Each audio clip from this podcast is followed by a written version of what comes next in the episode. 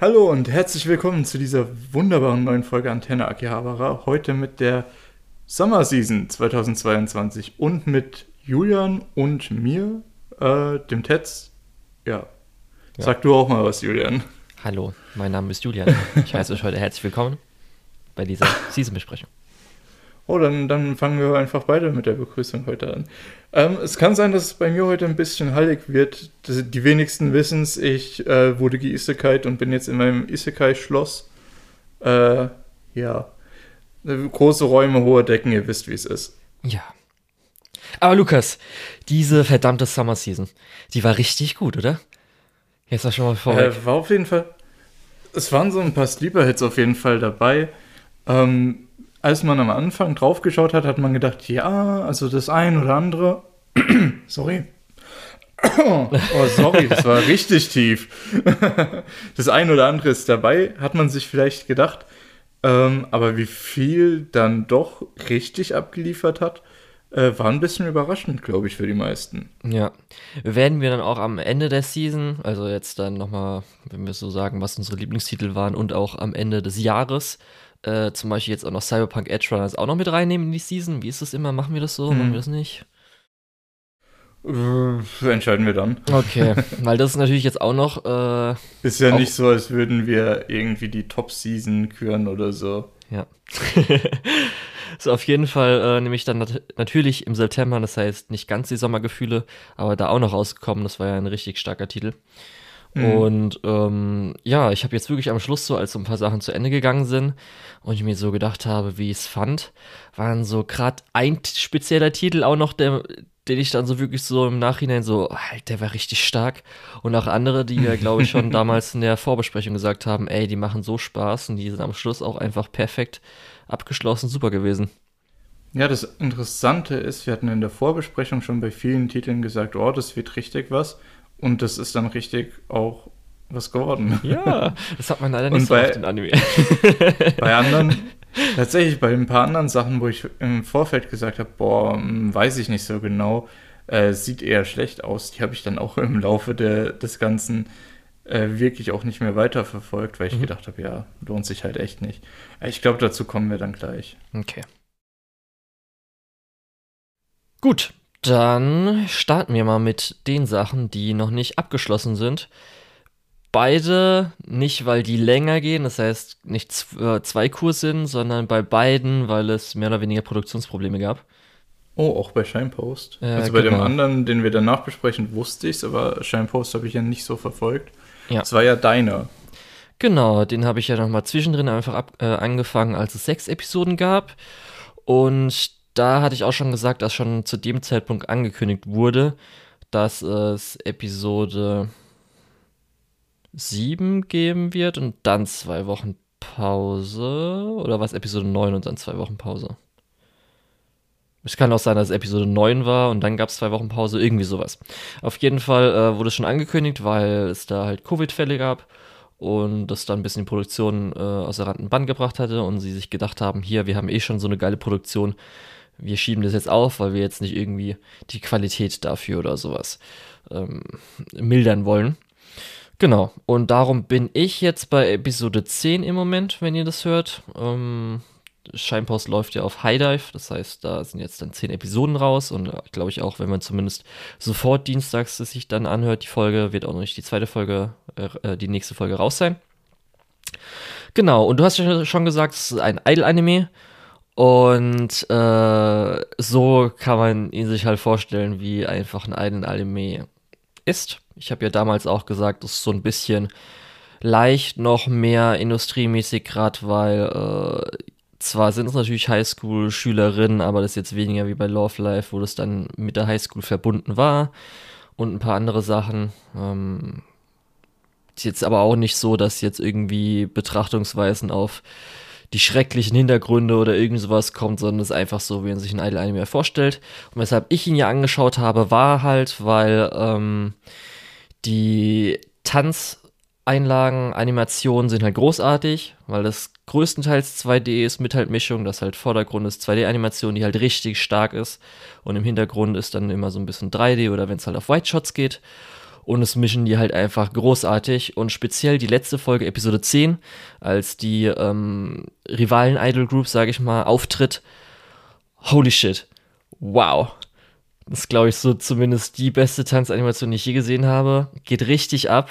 Hatte ich dir ja, glaube ich, geschickt. Ich weiß nicht, ob du es dir angeguckt hast. Zumindest gibt es jetzt auch seit heute offiziell auf dem Channel. Äh, High Rain kann man einfach mal so eingeben. Dann sollte man ein 2-Minuten-Video beim Shinepost YouTube-Channel finden. Und der ist, also es ist richtig stark. Erstmal Choreo, dann wie das halt directed wurde, der Tanz und natürlich auch äh, Musik fand ich dann auch ein bisschen besser und cooler. Und so war die Geschichte, hatte ich ja gesagt, die ersten zwei Episoden und speziell auch die erste vier, äh, oder die vierte Episode, als es so um weiblichen Mega-Fan ging und wie die Dynamik und so weiter ist zwischen ihr und dann äh, ihrem Oshi in der äh, Gruppe, fand ich super. Dann gab es auf jeden Fall so ein paar, die ganz gut sind und so weiter. Und dann, da hat es halt mittendrin aufge äh, oder dann kurz mal die Pause gegeben. Hatten wir halt, kleiner Spoiler, schon erfahren, äh, dass einer unserer Charaktere, mehr oder weniger, sage ich jetzt einmal die Hauptperson, äh, ist halt ein Mega-Idol. Und zwar ist sie halt einfach so krass gut als Idol, dass sie zum Beispiel aus der, auch kleiner Spoiler, Rivalengruppe, die wir jetzt dann gesehen haben, die jetzt nach einem Jahr halt in der Mega-Arena spielt, auch mega erfolgreich ist, dass sie nicht rausgeworfen wurde, aber zumindest selbst gegangen ist, weil sie halt so gut war, dass die anderen irgendwie so ein bisschen, oh fuck, sie ist halt so gut, was soll ich machen? Es geht ja gar nicht, wir sind ja so alle so schlecht. Und sie halt freiwillig gegangen ist. Und dieses Konzept finde ich halt einfach mega. Also es ist einfach so cool, weil sie jetzt dann einfach so gut geworden sind, dass sie sie jetzt wieder zurückhaben wollen. Weil sie jetzt sagen, jetzt ist ihr Power-Level gut genug, damit sie sie unterstützen können. Und das ist einfach so, das Ganze fand ich die Episode 9 und dann jetzt auch teilweise Episode 10 einfach mega, weil es natürlich dann auch so ein bisschen Dynamik geht, dass die anderen aus der jetzigen Gruppe und so äh, ihr halt sagen wollen, dass sie halt ihr Volles geben kann. Und da freue ich mich zumindest auf die letzte Episode, wo sie wahrscheinlich beim Auftritt ihr Volles geben kann, mit der Unterstützung ihrer jetzigen Idol Group. Genau. Aber so ist halt echt einfach man muss nur auf den YouTube-Channel gehen und einfach alle ähm, Tanzeinlagen anschauen, weil das ist einfach 1A. Das ist halt einfach ja, göttlich. Ja, ich wollte gerade schon drauf eingehen, dass du mir was geschickt hattest und ich hatte mir das, glaube ich, auch angeschaut. Aber du hast mich komplett aus dem Konzept gebracht. Äh, ich bin nicht so in diesem Idol-Zeug, aber heißt es wirklich Oshi? Ich dachte, es ist Oishi oder so? Nee, ja. das ist doch, ist es nicht von, ähm ist also, es Oshi? Ja, Echt? O-S-H-I. Hm. Ich hätte schwören können, es ist Oishi. Also O-I-S-H-I. Ja. Kann sein, Weil dass vielleicht auch. Sich irgendwie weird an. Ja, kann es auch sein, dass es naja. dann von dem äh, herkommt. Äh, also so ein bisschen davon nimmt. Aber wenn du halt Oshi guckst, ist halt so in der Eidelsprache drin. Ja, okay. Ich, das ist ja Wahnsinn. das ist einfach so. Nee, das, das bringt mich gerade komplett raus. Ich, ich bin, das ist ja sowieso nicht so meine Welt. Äh, ich dachte aber, da ist irgendwo noch ein I drin, weil euch hört sich richtig weird an. ja. Naja, okay. Ähm, da, darüber habe ich jetzt auch die ganze Zeit nachgedacht, deswegen bin ich gerade gar nicht so sicher, was ich noch dazu sagen soll. Ja, also muss ähm, nicht. Ich, also ich habe ich hab mir den Clip, den du mir geschickt hast, angeschaut. Es ist aber so, ja, okay, ähm, fehlt halt einiges an Kontext. Äh, für mich jetzt als jemand, der das einfach so schaut. Und es ist halt, es ist halt ein Idol-Auftritt. Ist halt gut animiert, kann man mhm. nicht sagen. Ähm, ich glaube auch so gut wie kein 3D, wenn ich mich richtig erinnere. Das ist das Geile, da ist schon, wenn du dann danach drauf achtest, ist, merkst du schon, oh, okay, hier ist schon viel, aber dadurch, dass immer die mhm. vorderen Charaktere in 2D sind, die sich auch bewegen, auf die du dann darauf achtest, und in den White Shots gut auch immer so wieder in die 2D-Shots reingehen, äh, merkst du meistens beim ersten Mal sehen, denkst du, da ist eigentlich okay. fast gar nichts, ja, aber dann. Ich habe ich hab ja. den Clip auch eigentlich nur so überflogen. Also ja, kann gut sein, dass okay. ich da ein bisschen was verpasst habe. Ja. Ähm, ja, aber auf jeden Fall, das ist ja auch schon sehr lobenswert, wenn da äh, hauptsächlich auf 2D gesetzt wird, äh, weil die Mischung aus 2D und 3D, gerade bei Idol Anime, ähm, ist oft noch gar nicht so gut gelungen, wie es tatsächlich sein könnte, habe ich das Gefühl. Ja, hier also ist da wäre mehr drin. Ja. Also ähm, hier ist auch sofort aufgefallen, wenn du die ersten zwei Episoden schaust, dass auch sehr viel out of sync ist. Speziell um halt, dass äh, die Choreografie interessanter ist, aber ähm, in den ersten zwei Episoden ist es halt so, ich habe ja gesagt, das eine Idol ist halt mega gut, also sie äh, tanzt halt perfekt und die anderen sind teilweise gut bis eher schlecht.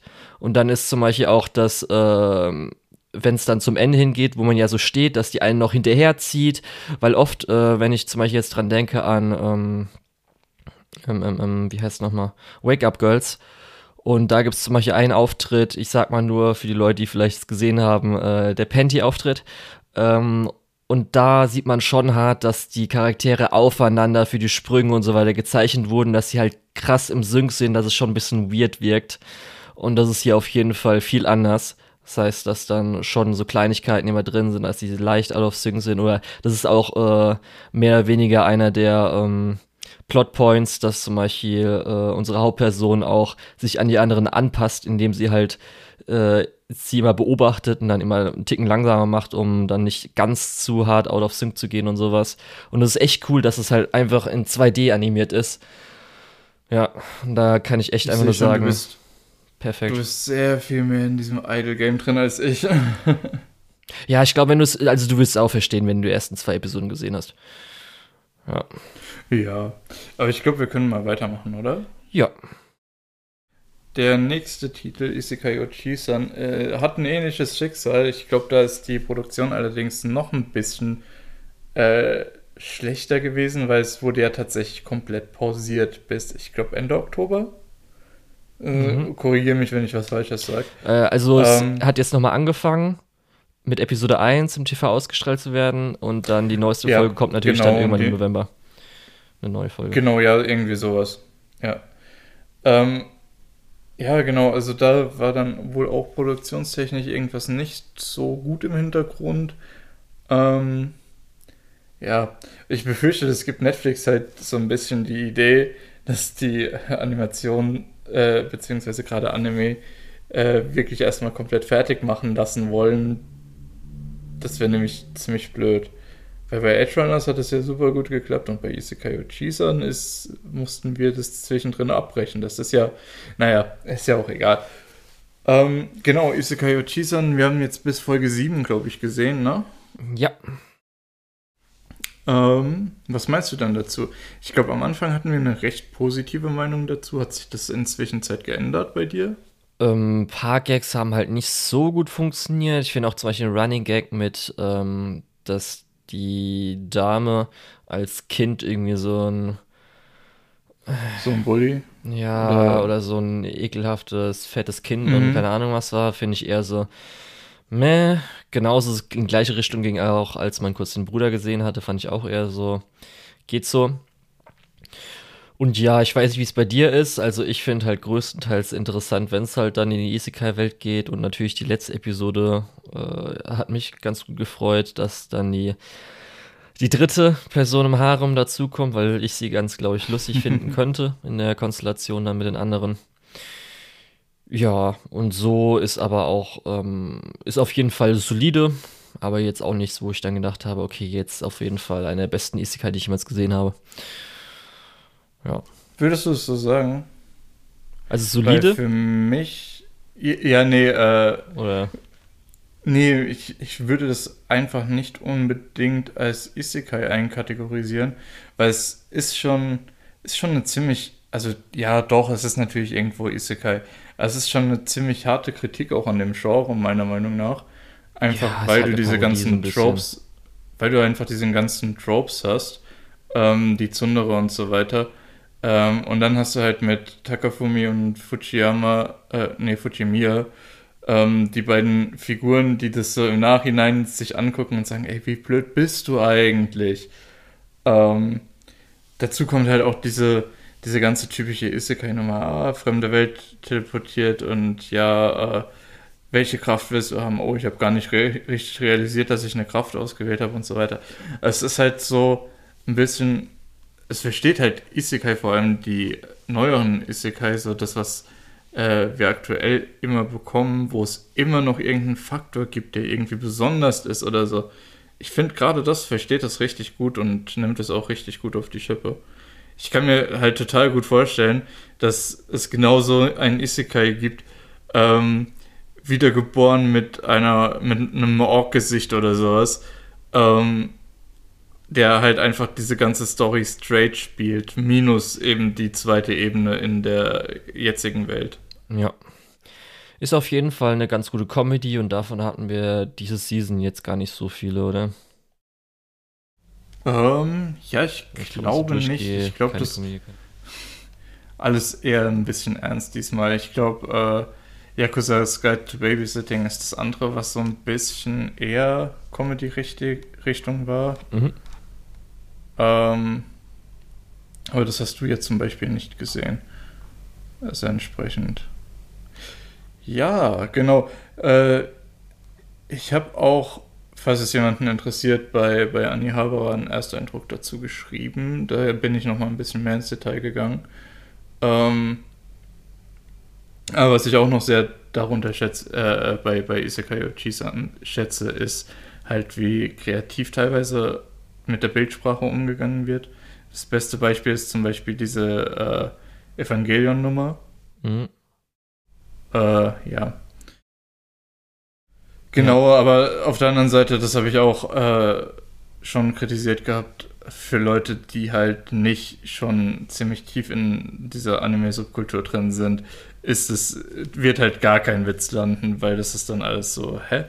Ja, okay. und speziell auch, muss ich sagen, äh, das ganze Sega-Ding ist auch nicht so mein Ding. Einfach. Nicht? Nee. Ich finde, das ist eigentlich, das ist eine der, der interessanten Sachen, dass eben jemand, der vor, also wie ist das, das Spiel ja 2018 und er war 17 Jahre im Ding, also jemand, der 2001 ins Koma gefallen ist, dass der heute aufwacht und denkt, wie, also die, diese ganze neue Entdeckung der Welt mit äh, Sega ist gar kein großer äh, Konsolenhersteller mehr, äh, wie du kannst dein Handy gar nicht mehr zusammenklappen, äh, etc. Ja, etc. aber dadurch, dass Die halt ganzen auch, Sachen finde ich eigentlich auch recht interessant. Ja, also das kann man ja auch machen, ohne dass es halt so Sega fokussiert ist und da sind ja auch die ganzen Gags immer mit drin, dass er irgendwas deine Isekai-Welt daran denkt, danach mhm. macht und sowas und das finde ich eher so. Ja, ja der, ne? wie war das, der große blaue Igel und so. Ja, ja, und da sind halt diese drei Running Gangs, die ich glaube ich jetzt dann so genannt habe, sind eher die Comedy-Sachen, die nicht gezündet haben, aber der Rest dafür, gerade speziell, wenn es darum ging, was du ja erwähnt hattest mit den Isekai-Klischees und sowas, die funktionieren eigentlich immer ganz gut. Und auch, ähm, das finde ich immer so, weil man, oder ich immer so das Gefühl habe, dass gerade westliche äh, Serien oder Medien manchmal das nicht so gut machen, auch wenn es, glaube ich, jetzt in den letzten paar Jährchen ein bisschen besser geworden ist, ist, wenn man halt zeitaktuelle Phänomene mit reinnimmt. Wenn es mhm. halt darum geht, dass er jetzt einen auf YouTuber macht und dass er zum Beispiel dann einmal hier in Anführungsstrichen ja. das Let's Play macht, aber nur als äh, leicht bekleidetes äh, Elfenmädchen und so Zeugs. Und das passt also dann schon ein bisschen auf, besser, finde ich. Ich habe auf jeden Fall so ein bisschen das Gefühl, ähm, in dem Fall kommt es halt einfach so äh, bei mir an, dass eben so, mh, hm, das ist auf einem Manga basierend, ne? dass der entsprechende Mangaka halt tatsächlich in der Internet-Subkultur unterwegs ist, während es bei irgendwelchen anderen westlichen Produktionen häufig nicht so ist, sondern man will irgendwo reincashen oder man will irgendeine Marketinggelegenheit nochmal mitnehmen oder so. Äh, ja. Ja. Also es liegt auch Ticken daran so, natürlich. Zumindest dass, so mein Gefühl. Ja, das glaube ich so ein bisschen Japan an sich, als auch natürlich dann so Manga-Anime-Industrie auch noch natürlich ein bisschen mehr Nerdtum ist. Das heißt, die Sachen, die mhm. wir popkulturell auch toll finden, äh, sind die auch ja, eher gut, ein bisschen so mehr drin, darum. Aber gut. Ja, da gut, werden wir, glaube ich, nochmal einen Abschluss dann ähm, haben, wenn es ganz vorbei ist im November. Mhm. Nee, im Dezember ist es ja dann ganz vorbei. Aber würdest du sagen, dass, wenn man dann im Westen vergleicht mit like, Comicbook-Adaptionen, ähm, wo dann auch die äh, ja, Regisseure, die Drehbuchschreiber und so weiter doch recht tief in dieser Comicbook-Welt auch unterwegs sind teilweise, ähm, da ist ja dann auch, die, die würde man ja auch als nerdig bezeichnen und selbst da kriegst du dann irgendwelche Sachen, wo du dir denkst, oh ja, hallo Fellow Kids, ähm, Tor spielt Fortnite, haha, lustige Tänze und so, oder? Ja. Also das finde ich sogar, ähm, äh, die Szene, Fortnite-Szene finde ich sogar noch ganz okay, würde ich so sogar so sagen. Ja. Aber das ist Hm, eher sowas, ja, okay. als wenn du jetzt, keine Ahnung, irgendwie einen Schnitt hast und dann irgendein Typ spielt halt Call of Duty oder so. Das ist irgendwie dann so ein bisschen so, weiß ich nicht. Aber ist ja egal. Ähm, das tut jetzt, glaube ich, nicht so zur Sache. Ja, ich, ich wollte nur äh, kurz sagen, dass ich glaube, äh, dass es nicht daran liegt, dass, dass irgendwie der Westen oder der Osten prinzipiell nerdiger ist als das eine oder das andere. Gut, dann Ruby Ice Queendom. Also das war jetzt aber eine gute Überleitung. die, ja, die meisten Fights sind mega und der Rest sieht kacke aus. 10 of 10 Adaption vom Original.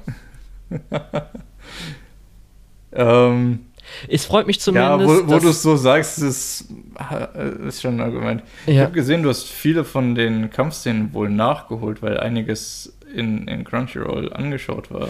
was heißt vieles? Also ich glaube, ich habe nur zweimal noch was angeguckt. Ich glaube bei Episode 11 und 12.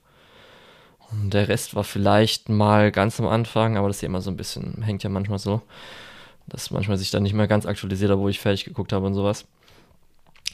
Ja, also ähm, es freut mich so ein bisschen, dass jetzt noch eine größere Zuschauerschaft das Phänomen mitbekommen hat, was ich damals bei Margaret Record äh, gesehen habe. Wenn es scharf, dann halt die ersten drei Episoden sind zumindest von der Produktion ganz gut. Dann fällt es auseinander und dann kommt am Schluss nochmal so ein, zwei Highlight-Sachen. Und äh, so ist es halt jetzt auch genauso abgelaufen. Also das hatte ich ja auch, glaube ich, damals gesagt, dass ich das so erwarte, nachdem ich Margaret Record gesehen habe und jetzt jetzt bestimmt Mhm. nicht das A-Team an dem Ding sitzt. Äh, ja, Story hat sich halt so ein bisschen schon gezogen, war halt so ein bisschen Ja, so die Story meh. hatte vor allem, Story hatte vor allem ein großes Problem. Äh, jedes Mal, wenn man da drin war, war das so, das ist jetzt die letzte Chance, wir müssen jetzt unbedingt. Und dann kommt man raus, ah, es ist, wir haben doch noch eine Chance. Ja. Ähm, und dann geht's wieder von vorne los. Und irgendwann denkst du halt so, ja, okay, die sagen jetzt zum dritten Mal, das ist unsere letzte Chance. Stakes, also ähm, was auf dem Spiel steht, ist so ungefähr null, weil es geht dann gleich wieder los. Das ist unsere letzte Chance. ja, dafür gab es Small Das, Weiß. das ist halt was, was mich immer massiv stört. Aber Ja. naja. Ja. Also dafür gab es Small Weiß, das hat zumindest ein bisschen was rausgerissen. und ähm, ja, der Rest, also ich würde es auch nicht unbedingt empfehlen. Ich würde jetzt, äh, weiß ich nicht, hatten wir das gesagt? Also ich glaube, das Original Ruby würde ich jetzt auch nicht unbedingt empfehlen. Ähm, Mhm. Ich, ich glaube, Ruby ist so ein, so ein ganz spezieller Fall. Die Leute, die das interessiert, die haben das auch garantiert gesehen. Und die Leute, die es nicht interessiert, äh, wissen entweder nicht, dass es überhaupt existiert oder wollen es halt auch nicht schauen, verständlicherweise. Ähm, und das ist so ein bisschen die Abspaltung. Wenn es dich interessiert, dann ist es was für dich. Wenn es dich nicht interessiert, dann äh, weißt du schon, woran du bist. Ja, und ich habe zumindest gehört, auch wenn es, wir haben ja gerade gesagt, alles gezogen hat und es auch eher so ein bisschen so plotmäßig mehr war, war aber schon, wenn man es dann zum Original vergleicht, äh, wenn es um Charaktermomente geht und wie es dann so ein bisschen zueinander ist, schon auf jeden Fall mal solider. Bisschen besser. Ja, oh, schwer zu sagen. Ähm, man muss halt dazu sagen, Ruby, die, die ursprüngliche Serie, ist jetzt nicht sowas Monolithisches. Das ist eher sowas, wo die Leute sich am Anfang ausprobiert haben, dann immer professioneller werden und du an verschiedenen Punkten einfach merkst, äh, ein paar Sachen vom ursprünglichen Charme sind verloren gegangen. Dafür äh, funktioniert das Storytelling auf einmal besser.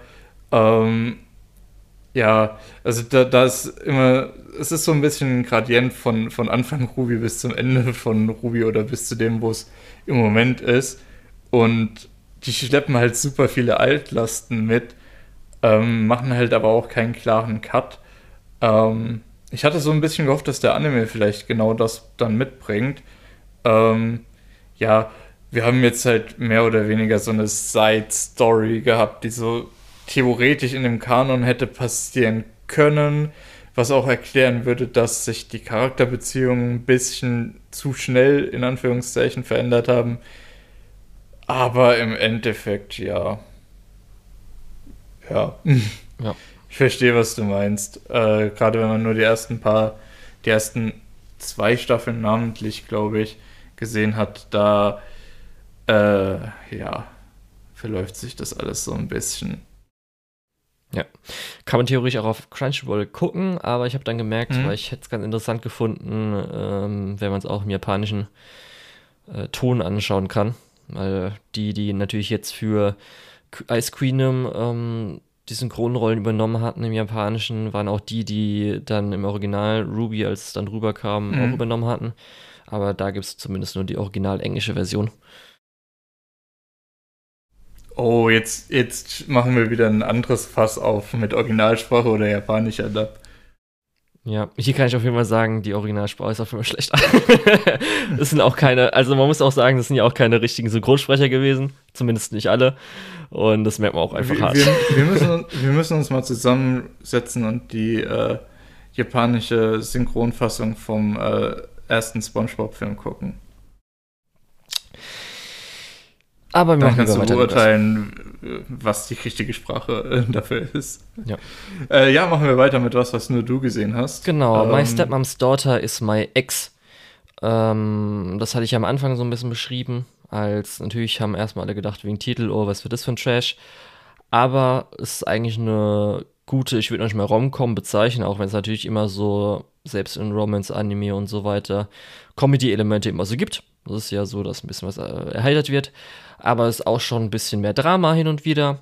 Und so muss ich sagen, dafür, dass der Titel natürlich einen baitet, um zu sagen, äh, das ist wahrscheinlich eher schlecht, finde ich auf jeden Fall ein richtig solides äh, oder ja, Romance mit leichtem Drama.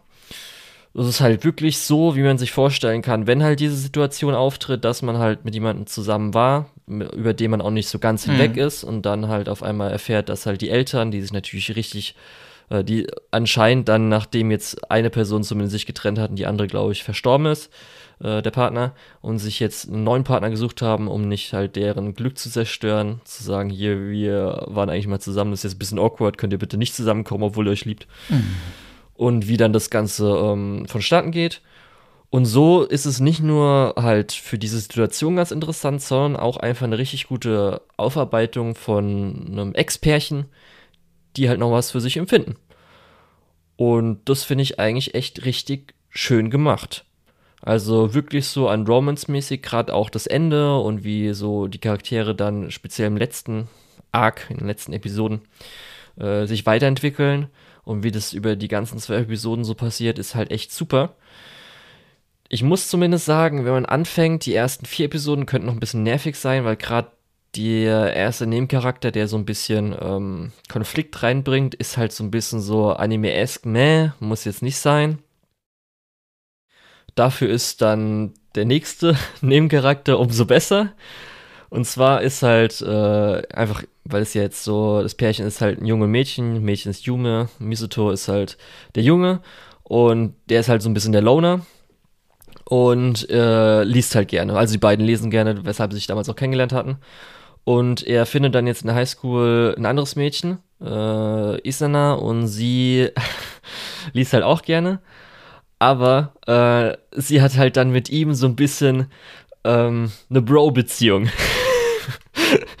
er sieht sie halt nicht so anscheinend dann als Mädchen an. Und dann sind so Sachen, dass sie halt liest, während äh, er ihr ein Lab-Pillow gibt oder sie während dem Lesen zieht halt immer ihre äh, langen Strümpfe aus und nachdem sie halt fertig ist, lässt sie halt von ihm die Strümpfe wieder anziehen und sowas. Also sie sind dann, wie man sich halt so äh, denkt, ein bisschen, äh, bisschen egal, dass junge ein Mädchen ist. Und das ist halt ganz lustig, wie sie halt dann immer, wenn es halt darum geht, wenn Junge so draufschaut, so, okay, ihr seid mir ein bisschen zu nah, was ist denn das gerade ein bisschen weird dafür, dass ihr kein Pärchen seid. Das ist dann ganz lustig. Und so ist halt einfach die ganze Aufbereitung, wie das Ganze dann ist, äh, von beiden Seiten, den Gefühlen, ist halt echt super. Und kann ich auf jeden Fall für The Romance allen Leuten so empfehlen. Muss ich so sagen. Ja. Okay. Gut. Machen wir weiter? Ja, mit einem Highlight würde ich mal sagen, oder? Oh, also ich weiß ja. Ja, doch, ist ein Highlight. ah, es ist so gut! Ah. Hatten wir auch als Highlight in der Vorschau gesagt. Am Anfang, nachdem wir selbst da nur drei Episoden gesehen hatten, wo auch schon mhm. natürlich ein, eine richtige Climax in der dritten Episode war.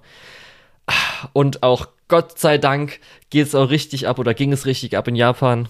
20.000 Blu-ray-Verkäufe in der ersten Woche für Volume 1. Lycoris Recall.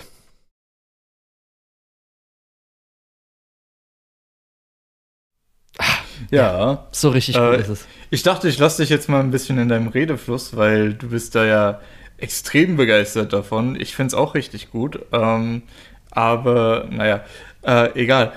Ja, ich glaube, das war sowas, was niemand erwartet hat, weil auch scheinbar die Produktion im Hintergrund ein bisschen weird war.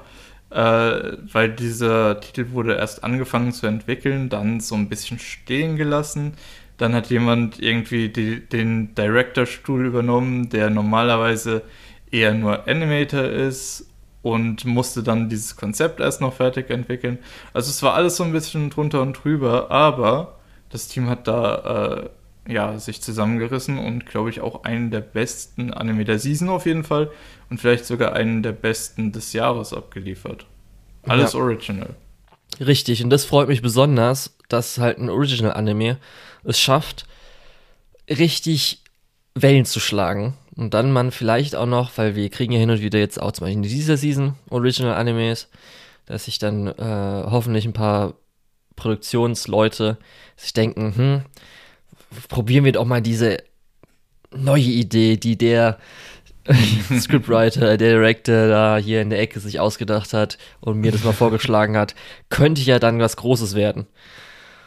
Und für mich ist so ein bisschen die Chorus Recoil ähm, ein Ticken Serienäquivalent, was ich zum Beispiel ähm, so gut in Your Name fand. Weil. Okay, das musst du ein bisschen erklären. Ja, weil ich hatte oft gesagt, oder oft ist ja auch der Kritikpunkt immer noch, äh, das habe ich glaube ich jetzt auch im Podcast äh, ein- oder zweimal erwähnt, dass Your Name ist jetzt nicht krass kompliziert, ist eigentlich recht straightforward. Es gibt jetzt auch an den Charakteren, mhm. wird ja oft dann gesagt, dass die ja nichts sagen, so ein bisschen sind, da ist ja nichts Besonderes hinten dran und so weiter. Und für mich äh, habe ich ja, weshalb äh, Your Name auch einer meiner Lieblingsfilme ist, ist, dass er für mich so ein bisschen einnimmt oder vereinnimmt, was äh, Kino ist. Das ist halt so für mich so der typische Kinofilm ist. Er hat halt ähm, ein paar interessante Punkte, die dann natürlich auch auf dem japanischen äh, Hintergrund so sind, überrascht so an ein paar Stellen und ist halt dann einfach dafür so für die Masse sehr gut geeignet. Und Licorice Recoil ist auch so eine Idee, die halt auch äh, gut massenkompatibel ist, hat halt eine solide Prämisse, die auch einfach so durchgezogen wird, mit halt so ein paar Kleinigkeiten, die halt besonders macht, aber ist jetzt nicht irgendwie krass, dass auf einmal so ein richtig krasser Twist, eine harte Backstory und so weiter ist. Das, das Schlimme ist, ich müsste eigentlich bei beiden widersprechen. Ähm, äh, erzähl erst mal. Also gerade wenn du ja Your Name gehst, wird ja oft dann ja. auch gesagt, weil jetzt ja auch nee, Shinkai immer wieder das Gleiche fertig. macht. Erzähl erst mal fertig. Ich, okay. kann, ich sag dir gleich, was ich damit meine. Okay. Und dann ist halt für mich einfach so, ist eine schöne Action-Serie Licorice Recall, die halt einfach weiß, was sie machen wollte. Mhm. Ähm, wahrscheinlich sich halt so hingeschrieben hat, das sind so die Punkte, die wir haben wollen. Geht halt stark hier natürlich auch über die Charaktere. Das ist hingegen zu Your Name äh, ein bisschen anders. Da würde ich sagen, es schaut noch mal einen Ticken mehr der Plot, über den es geht. Und darum ist für mich einfach so eine spaßige Serie. Das ist einfach so eine Serie, die halt einfach Spaß machen soll, die jetzt auch nicht irgendwie was kompliziert macht oder sowas. Äh, selbst der Bösewicht, auch wenn der ja auf den ersten Blick recht ähm, nicht austauschbar wirkt, aber schon so vielleicht ja, öfters schon. mal gesehen, Im, hat er so ein paar Punkte, die Moment halt noch ein, schon. ja, hat ein paar Punkte, die halt trotzdem noch mal einen ja. Ticken interessanter macht, als wenn man jetzt so ein paar andere Sachen vergleicht, wo man so denkt, so okay, das ist jetzt Standardbrei. Und darum hat dann für mich auf jeden Fall, war das so die Serie, die halt einfach in ihrer Einfachheit richtig stark mhm. ist. Ja. Ja, und ich, ich muss da, glaube ich, widersprechen. Klar ist es, was du jetzt sagst, die Charaktere in Your Name sind relativ nichtssagend. Äh, finde ich, trifft es halt nicht so ganz. Die Charaktere sind ja recht deutlich äh, eben auf verschiedene Demografien äh, gemünzt, eben äh, mit den Hauptfiguren als äh, die Leute, die in Tokio aufwachsen, eben diese Großstadtkinder, äh, die ihre Ambitionen haben, in dem Fall Architekt werden und so weiter und natürlich auch die Möglichkeiten haben, das durchzuziehen. Und die Leute von dem Land, die lieber dann in dem Fall in der Großstadt wären, weil auf dem Land gibt es halt keine Möglichkeiten. Ähm, also da, das ist ja fast schon so ein, ja, Generationenkonflikt und Ge Konflikt zwischen ähm, ja, Land und Stadt, äh, der da ja mit ausgetragen wird. Ähm, deswegen tue ich mich da ganz schwer zu sagen, ja, das ist nichtssagend. Es ist einfach sehr allgemein.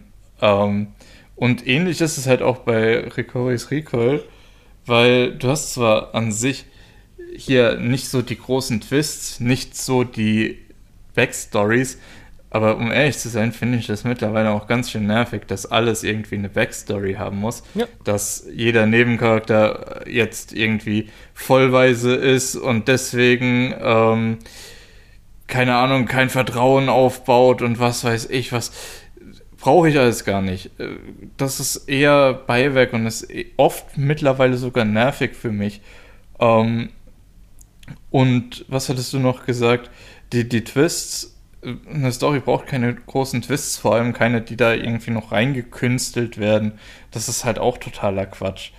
Ähm, und ich glaube, äh, Recoris Recall hat da tatsächlich so ein bisschen die goldene Mitte gefunden, weil ähm, sowohl äh, Takina als auch Chisato haben jetzt nicht den absoluten Standardlebensweg, haben jetzt aber auch nicht so die Backstory, wo man sich denkt, oh mein Gott, was hat die alles durchgemacht.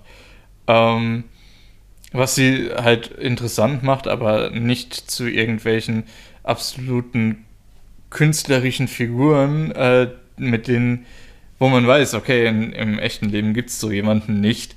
Ähm, während, beziehungsweise nicht im echten Leben gibt es so jemanden nicht. Ver verstehst du, was ich sagen will? Dieses, äh, die sind so over the top mit ihrer Backstory, dass man irgendwo keine Verbindung mehr findet, weil die so ein dramatisch unterschiedliches Leben gelebt haben. Ja. Ähm, also ich würde es Aber hier, hier ist es eben, ganz kurz noch, ja. äh, hier ist es eben, diese, diese Twists braucht es dann auch nicht unbedingt. Es gibt zwar diesen einen kleinen Twist, der aber von Anfang an schon im Prinzip klar war. Äh, und das funktioniert dann halt auch. Das was hier gut funktioniert, ist, dass eben die Charaktere, namentlich äh, Chisato und ich glaube Machima hieß der Böse, genau. Ähm, dass da dieser philosophische Konflikt am Ende eben äh, so gut aufgeht. Weil auf der einen Seite ähm, siehst du ja dieses friedliche Japan, ähm, was ja durch diese Hintergrundaktionen der äh, Rikoris äh, durchgesetzt wird. Äh, auf der anderen Seite ist es halt philosophisch auch eher ein bisschen so, dass man sich denkt, ja, es ist jetzt aber auch keine richtige Freiheit, wenn man sich nicht entscheiden kann, auch was Falsches zu tun. So, ähm, ja, entsprechend äh, ist es auch gar, gar nicht so platt oder stumpf oder äh, einfach, wie man vielleicht im ersten Moment denkt. Da steckt ja eigentlich einiges dahinter, wenn man es denn äh, akzeptieren möchte. Ja. Und auch das funktioniert ja gut. Man kann das auch einfach als Action-Comedy sich angucken, als Buddy-Cop-Movie, ja. ähm, wenn man sich dafür eben nicht interessiert. Ja, ich hätte jetzt nochmal so, nachdem ich natürlich nachgedacht habe, hätte ich jetzt, glaube ich, ähm, so beschrieben. Ich kann noch mal kurz reinbringen, zum Beispiel mein allerliebster Realfilm ist zum Beispiel der erste Indiana Jones. Ähm, dann jetzt äh, Your Name, so an sich vielleicht auch noch auf der gleichen Höhe. Und jetzt hätte ich das Ganze zum Beispiel, weshalb ich dann die Chorus Recall da so ein bisschen mit reinbringe, hätte ich jetzt zum Beispiel als destillierte Unterhaltung bezeichnet. Also das ist für mich so ein bisschen Unterhaltung richtig destilliert, muss nicht irgendwie krass äh, zum Denken anregen oder irgendwas machen, mhm. sondern ist einfach dafür, für was bei den Filmen natürlich Kino und hier jetzt halt Serienunterhaltung geschafft wurde Und da macht es halt einfach mega Spaß. Und ich hatte ja damals schon gesagt, einfach Highlights, Takina, Chisato, einfach die Beziehung zwischen beiden, die funktioniert einfach mega. Chisato ist jetzt mhm. auf jeden Fall für mich schon einer meiner Lieblingscharaktere aller Zeiten. Also ich hatte ja damals gesagt, perfektes Genki Girl, aber auch so, wie das dann auch über die nächsten über ihr Drama, die sich ja dann, oder das sich zum Ende entfaltet, wie sie reagiert, wie sie das Ganze wahrnimmt, ist einfach mega. Ich finde auch einfach dann natürlich, wie Takina auf das Ganze reagiert, ist halt super. Die ganze Action am Schluss. Ein paar Szenen, die es dann da noch gibt. Speziell auch noch der Endfight ist ja einfach, oh, der ist einfach super. Gerade auch noch die Beziehung zwischen ihr und äh, Majima ist ja auch einfach mega einmal das, als sie im Haus war, als auch äh, nochmal der Endfight, ist mhm. einfach super, wie das da Ganze abläuft, finde ich. Und auch so, wie halt so paar Charaktere reagieren, wie dann zum Beispiel Kurumi und Mika, was da so passiert, wie das Ganze abläuft und auch alles so ein bisschen, finde ich einfach. Ist natürlich so ein Ticken immer mit ein bisschen Suspension of Disbelief einfach. So leicht, aber halt ein gutes Suspension of Dis Disbelief, finde ich, weil das halt einfach ja, so, wie er sich ja auch, wie die Filme, die Chisato auf ihrem äh, Tisch vom Fernseher liegen hat, ist halt an Actionfilm orientiert und da passt es halt einfach ja. so als Hommage perfekt, finde ich. Gerade dieses John Wick-mäßige Gunfu, was wir in den äh, Kampfszenen immer sehen, ist ja fantastisch in Animationen adaptiert worden. Ja. Ähm, aber auch, was du gerade gesagt hast, äh, was hast du gerade gesagt? ich wollte auf irgendeinen Punkt noch eingehen. Äh, insgesamt das, was du vorhin gesagt hast, destilliertes Entertainment, ja, super äh, gut einfach, weil das einfach so gut gepaced ist. Du hast ja deine Action-Szenen, dann hast du deine Styles of Life-Szenen und die fließen perfekt ineinander über. Hier Suspension of Disbelief, darauf wollte ich hinaus. Ja. Ähm, das hatte ich, glaube ich, auch in unserer Vorbesprechung schon gesagt. Äh, die Serie macht recht früh klar, äh, okay, hier ist niemand so richtig in Gefahr. Ähm, und das hat sich ja dann auch mehr oder weniger die ganze Zeit durchgezogen. Ähm, und die Serie sagt dir ziemlich genau, was du von ihr zu erwarten hast. Und wenn du dann dich darauf einlässt, dein äh, Disbelief suspendest, ähm, dann bekommst du halt auch wirklich das gute Entertainment, was dir die Serie versprochen hat. Das ist ja letztendlich dieser äh, unausgesprochene Vertrag zwischen äh, ja, Produzenten beziehungsweise zwischen Regisseur und Publikum, ja. dass äh, das Publikum ein bisschen mal ein Auge zudrückt und dafür der äh, letztendlich das Team eine unterhaltsame Show oder einen unterhaltsamen Film liefert. Ja. Und man muss auch echt sagen, dass halt wirklich die Nebencharaktere auch echt gut waren. Nicht nur die ganz, ganz kleinen, zum Beispiel im Shop, wenn die irgendwie dann, äh, also die äh, Customer und so weiter, sondern halt auch zum Beispiel der Banter von Kurumi, Hacker Girl, mit halt mhm. äh, Mizuki. Gerade zum Beispiel sowas, äh, wie war das irgendwie, bist kein Glamour, sondern Schmutz oder so. Ah, richtig starke Line-Delivery einfach. Das hat halt einfach richtig gut alles so gepasst. Ich finde auch einfach zum Beispiel, weil ich habe ja schon gesagt, dass Chisato speziell als Genki Girl halt mega umgesetzt wurde, aber auch Takina als Kudere, die halt recht realistisch mhm. wirkt, die auch immer mehr von sich so zeigt, über die oder über den Rest dann der Serie sich auf Sachen einlässt, versucht für Chisato Sachen zu machen, wie halt die berühmte ähm, Fisch- und äh, Aalszene. Und das ist dann einfach richtig gut. Und dadurch, dass halt die beiden VAs, also die beiden äh, CEOs, einfach fucking großartig sind. Also wirklich, oh, das ist einfach das Beste, was es so gibt, geben kann. Das ist einfach Perfektion. Das ist einfach super. Dann noch so Kleinigkeiten, die halt über Episoden sich dann durchziehen, wie zum Beispiel das, äh, die eine Schere Stein Papier Episode mit Takina, wo sich die ganze Zeit über die ganze Episode fragt, wie es denn sein kann, dass sie nicht gewonnen hat und dann am Schluss gewinnt und das mega süß ist. und das ist halt über Episoden öfters mal so, dass sich sowas durchzieht. Ah, das ist einfach richtig stark, einfach diese Serie. Richtig gut gemacht. Ja. Und darum ist einfach wirklich so. eins meiner Highlights und ich hätte vielleicht sogar gesagt, das wäre mein Lieblingsanime diese Season gewesen. Ich bin mir auch noch nicht sicher. so, äh, meine Frage noch äh, abschließend. Meinst ja. du, wir sehen jetzt äh, Shingo Adachi, also den Regisseur und Scriptwriter von ähm, Licorice Recoil, mehr in den Rollen oder meinst du, er wird wieder zur Animation zurückgehen? Also ich denke schon, dass er auf jeden Fall, also es kommt auch, natürlich auch auf ihn an, Ähm, er wird auf jeden Fall die Möglichkeiten haben, denke ich mal. Also gerade jetzt, weil das ja auch so ein Riesenerfolg ist. Es ist ja nicht nur, dass er Mhm. eine Das ist solide Arbeit abgeliefert hat. Medium-Erfolg. Es ist schon, Ja. ja. Also dafür, das war ja auch als Multimedia-Projekt Also geplant. solide, solide Arbeit in echt widrigen Umständen, muss man halt dazu sagen. Ja, und es als, als Multimedia-Projekt äh, gestartet und hat einen richtig guten Stark für, äh, Start für den Rest gelegt, dass wahrscheinlich jetzt dann sich die Typen ganz weit oben auf der äh, im Unternehmen gedacht haben, oh fuck, fuck, jetzt müssen wir aber schnell, wir müssen noch mehr Light Novels äh, greenlighten, wir müssen noch mehr machen. Komm schon, jetzt Mobile Game. Hier, äh, wir schnell mal noch eine Firma anrufen. Wir brauchen jetzt noch ein Mobile Game, Leute, innerhalb des nächsten Jahres. Da wird auf jeden Fall, äh, denke ich, für ihn schon gute Möglichkeiten geben, aber ja, muss man halt immer so überlegen, ob er Lust drauf hat oder nicht. Aber ich denke, wenn er jetzt dann weiß, dass er seine eigenen Ideen als nächstes auch wieder umsetzen kann, könnte ich mir schon gut vorstellen, dass er dann Bock hat, wieder was zu machen. Ja, Ja, und ich hätte auf jeden Fall Bock, das zu sehen. ja das auf jeden Fall, ja. Das war echt so.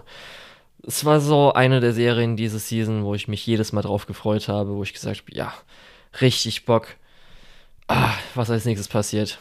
Nice, nice, nice. Willst du uns noch schnell sagen, was mit der anderen A1 Picture Original Show passiert ist, die ich nicht mehr weitergeschaut habe? Das ist auch vollkommen okay. Hatte ich, glaube ich, damals, als du mir gesagt hast, dass du es nicht weiter sehen kannst, habe ich gesagt, man kann noch die nächste Episode anschauen, ob das dann einen reizt. Aber dann kann man es wahrscheinlich auch weglassen. Ich hatte es damals auch schon mit äh, Takt OP Destiny verglichen. um wirklich auch weiterhin so gehen, weil das hat halt wirklich diese Belanglosigkeit von Takt OP Destiny. Äh, mit wahrscheinlich sogar noch weniger den ähm, guten Animationen. Also es ist immer noch, also es ist auf jeden Fall solide animiert, gibt es auch ein paar Szenen, aber bei Takt OP Destiny gab es ja noch ein paar Sakuga-Szenen, die gab es jetzt hier nicht unbedingt oder auch weniger. Aber teilweise zum Ende hin war es doch ein bisschen lustig. Es war Ja, schon so. die, diese, diese kurze Bilderserie, die du geschickt Ja. hast.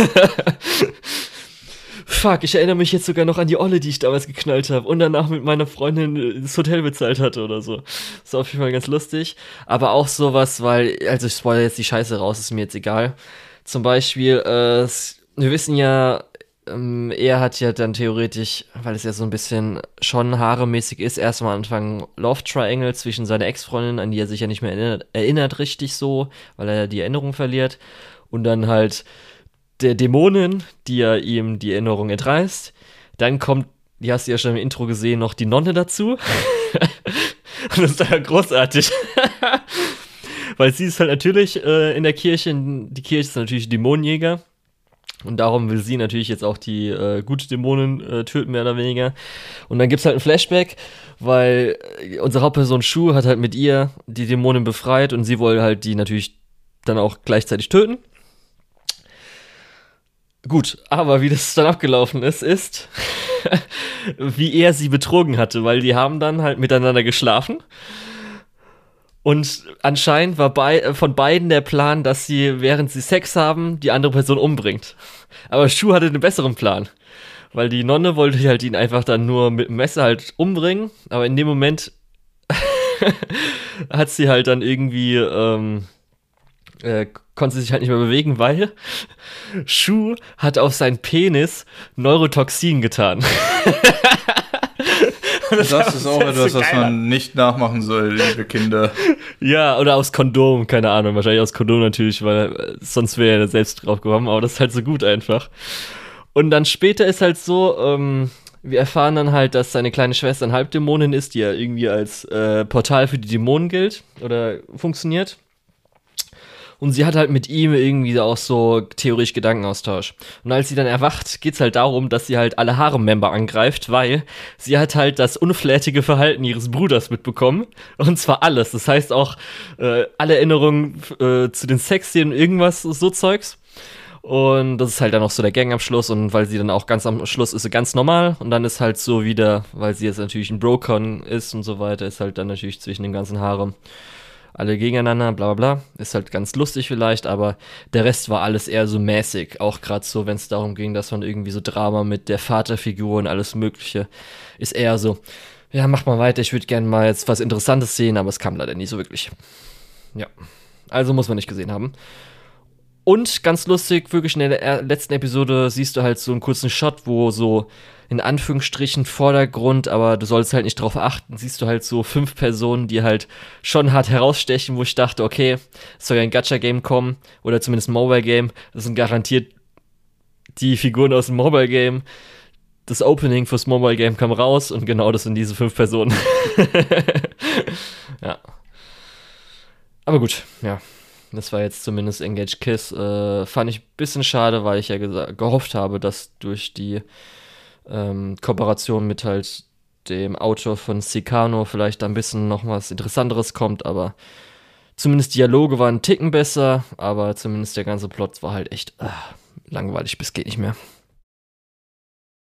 Zu Classroom of the Elite muss ich jetzt auch nicht so viel sagen eigentlich. Das ist weiterhin edgy, gerade zum Ende hin mit dem Waterboarding noch edgier, als es hätte sein sollen für mich so ein bisschen. Ähm, es gab halt währenddessen auch so wieder ein paar Beschwerden natürlich, weil jetzt Produktion war nicht so super. Ist, glaube ich, bei vielen dann einen Ticken verflogen als Episode 12. Das war jetzt auch, sage ich mal, so die beste Episode. Rauskam. Da gab es nämlich äh, gerade von der Animation eine der wahrscheinlich besten Episoden des Jahres auch. Und ähm, das war auch so die Episode, die, glaube ich, so ein bisschen die Climax hatte mit auch dem, oder wo man dann gehofft hatte, ah, hoffentlich passiert das. Und ja, geil, das macht jetzt richtig Spaß, dass jetzt dann ein Charakter mal ein bisschen äh, sein Fett wegbekommt. Und ähm, ja, zumindest dadurch, dass ja jetzt Kay diese Season ein bisschen mehr Fokus hatte und die, glaube ich, auch bei vielen, auch bei mir würde ich jetzt so sagen, äh, eher eine Lieblinge ist.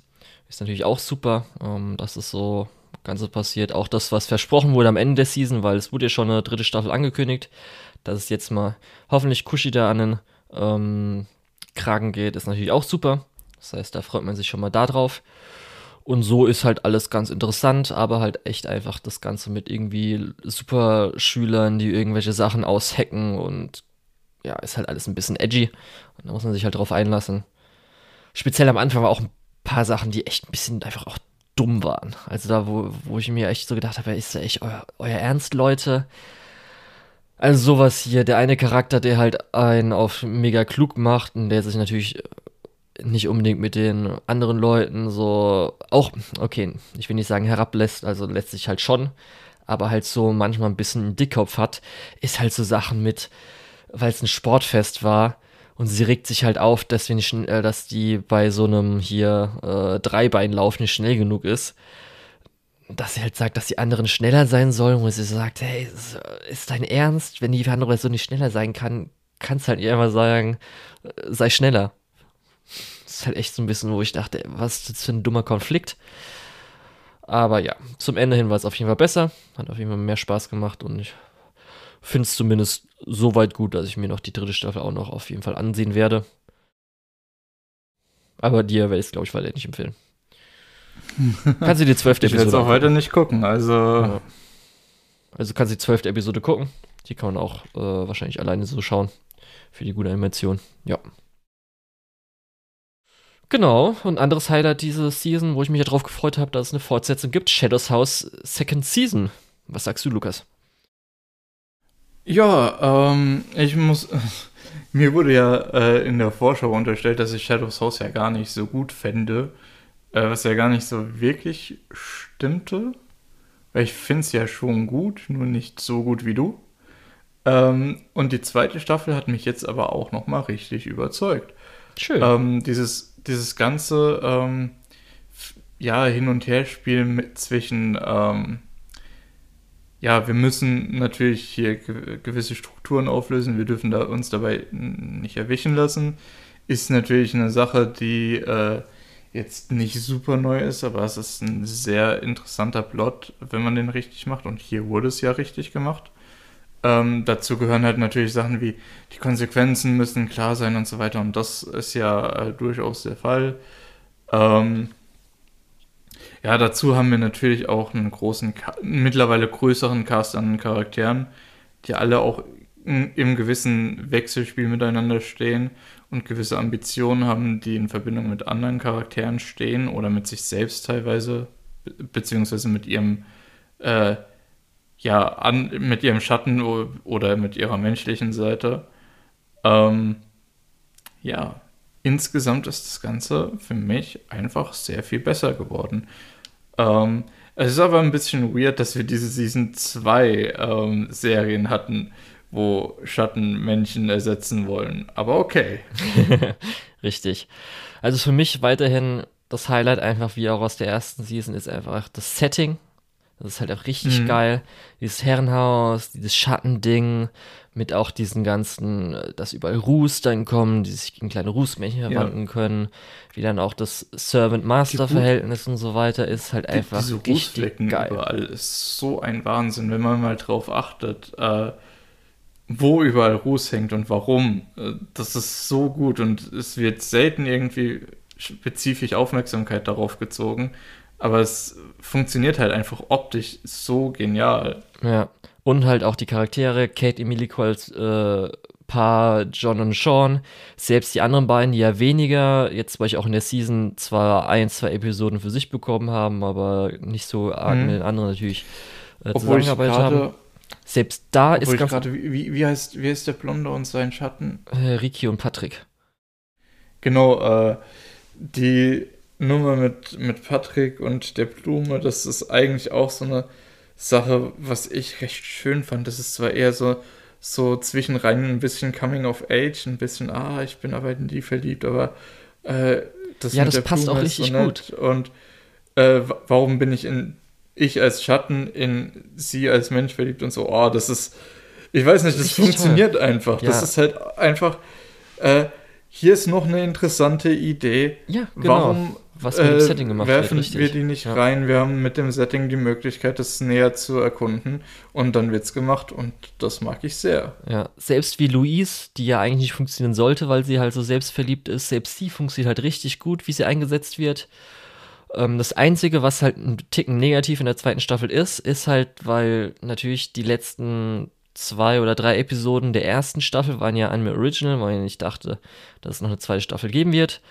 Und dann hat mhm. man halt so eins der Geheimnisse, die jetzt hier also als Twist, der so rauskommt, wo die man erfährt, wurde da schon mehr oder weniger gespoilert. Das heißt, das wusste man schon. Das war ein bisschen schade natürlich. Das heißt, da ist so eins der Geheimnisse, die gelüftet wurden, war dann leider kein Geheimnis mehr so wirklich. Aber auch so, wie sich Charaktere entwickeln, gerade dann am Schluss nochmal Emiliko, die letzte Szene, die ja dann hoffentlich in den nächsten Arc und eine dritte Staffel läuft, ist halt super. Und ähm, ja, so kann ich echt einfach nichts bemängeln. Das ist genauso noch wie das, was mir in der ersten Staffel gefallen hat. Plus dadurch, dass in der ersten Staffel erstmal so langsam Sachen etabliert werden musste, war halt hier viel mehr die Sachen oder viel mehr Sachen, die halt immer wieder kamen, neue Sachen dazu kamen, andere Charaktere ein bisschen Spotlight bekommen hat und so. Und es hat halt mir wieder richtig gut gefallen. Also es ist auf jeden Fall so eins meiner Highlights auch wieder diese Season und hoffe ich einfach, dass es weitergeführt wird. Ja, da bin ich auf jeden Fall auch voll dabei ähm, und ich freue mich schon drauf. Ja. Dann, Aoashi hast du ja nicht gesehen. Das war der Fußball-Anime. Ja. Wie war das die etwas realistischere Version von Blue Lock? Ja, also wenn man nach Blue Lock wieder Bock hat, dann diese Season auf ein Anime, der mit äh, Fußball zu tun hat, kann ich auf jeden Fall Aoashi empfehlen, auch wenn es, wie gesagt, realistischer ist. Gut, ähm, die Kritikpunkte, dass unser Hauptcharakter auf jeden Fall ein bisschen nerviger und öfters mal cringiger ist, bleibt weiterhin bestehen, ist aber zumindest zum Ende hin immer weniger geworden. Und auch weniger stark, wenn es mal wieder so war. Ähm, persönlich muss ich sagen, finde ich es ein bisschen schade, weil man merkt auf jeden Fall die Stärke, dass es schon ein guter Anime, speziell auch Sportanime ist. Aber die Produktion ist leider eher mäßig. Also sie ist solide, aber gerade äh, manche Szenen, die, wo man sich denkt, okay, die sind jetzt auf jeden Fall so das Highlight und so weiter, selbst die sind nicht irgendwie krass animiert oder so, sondern echt einfach äh, so ein Standard-Sport-Anime. Und selbst dafür, dass es halt Production IG ist, wenn du so andere Sachen vergleichst, auf jeden Fall eins der Sachen, wo sie ein bisschen dran äh, Manpower gespart haben. Und äh, so ist auf jeden Fall das, was ich ja gesagt habe, was in der zweiten Hälfte so passiert ist. Ähm, ist auf jeden Fall cool. Das hat mir richtig gut gefallen. Äh, wie sich so mehr oder weniger so Hauptcharakter Ashto entwickelt, finde ich super. Nebencharaktere, so ein paar Sachen, die man gehabt hat, finde ich auch gut. Hat mir gefallen, ähm, wie die reingebracht wurden, was da so passiert ist. Und ähm, ja, ist auf jeden Fall ein guter Sportanime. Wenn eine zweite Staffel rauskommt, werde ich es mir auf jeden Fall weiterhin ansehen. Und jetzt nochmal ein kleiner Punkt, den ich anbringen will, der halt äh, außerhalb des Sports ist. Ich hatte damals, glaube ich, auch schon kurz gesagt, dass mir Hana als äh, Nebencharakter richtig gut gefallen hat. Das ist die kleine Schwester des äh, großen Trainer, äh, Trainers die ähm, mehr oder weniger, äh, äh, wie soll ich sagen, ähm, so ein bisschen der erste Fan, Schrägstrich, Crush dann von Aoi ist. Sie will nämlich auch irgendwie, was war's, äh, Sportmedizinerin werden oder zumindest in, oder was, Sportmediziner, wie sagt man dazu auch? Ich glaube, sie wollte alles werden mit auch dann Ernährung und so Zeugs. Mhm. Und ähm, ja, so ein genereller Personal Trainer oder Nee, nicht Trainer, das will eine andere Person werden, will eine andere, äh, ein anderes Mädchen mhm, will Trainerin so, werden. Ich, ich weiß ja, gar nicht. Sportmediziner ist, glaube ich, schon der richtige ja. Begriff dann.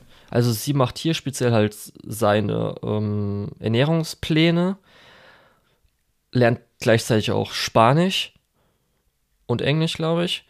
Und dann, aber so wie ich verstanden habe, will sie nämlich auch was Sportmedizinisches werden, mit, dass man auch körpermäßig so Sachen, darum wollte ich gerade nicht Ernährungsberaterin sagen, weil sie will, glaube ich, schon so mhm. irgendwas Allumfassendes machen. Aber was ich an ihr so toll finde, weil ich, hatte ja letztes Mal auch schon gesagt, als es darum ging, um Mittelschüler und so weiter, ich glaube jetzt Aoi ist entweder letzte äh, Stufe Mittelstufe oder erste Highschool-Jahr. Und gerade sie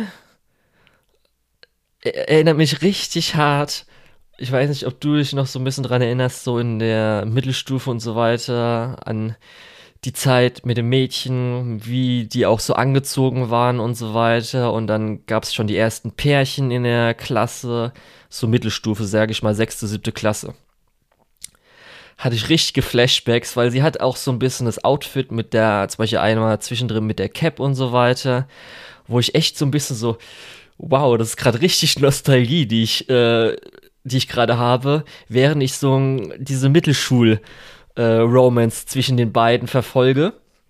Da gab es dann auch noch mal am Schluss ein richtig schönes Highlight, weil sie muss auch so ein bisschen immer äh, sich überlegen, okay, ist es jetzt nur, ist es ein Crush oder liegt es daran, weil ihr Bruder, der Trainer, ehemaliger äh, hier La Liga-Spieler, ist es jetzt, weil sie ihn äh, oder ihren Bruder, beziehungsweise halt ihren Lieblingsfußballspieler in ihm sieht oder ist es ein Crush und so weiter. Das ist halt ganz schön gemacht. Und es ist halt einfach so lustig, weil unironisch gibt es halt wirklich für Aoi immer den Hana Power Boost.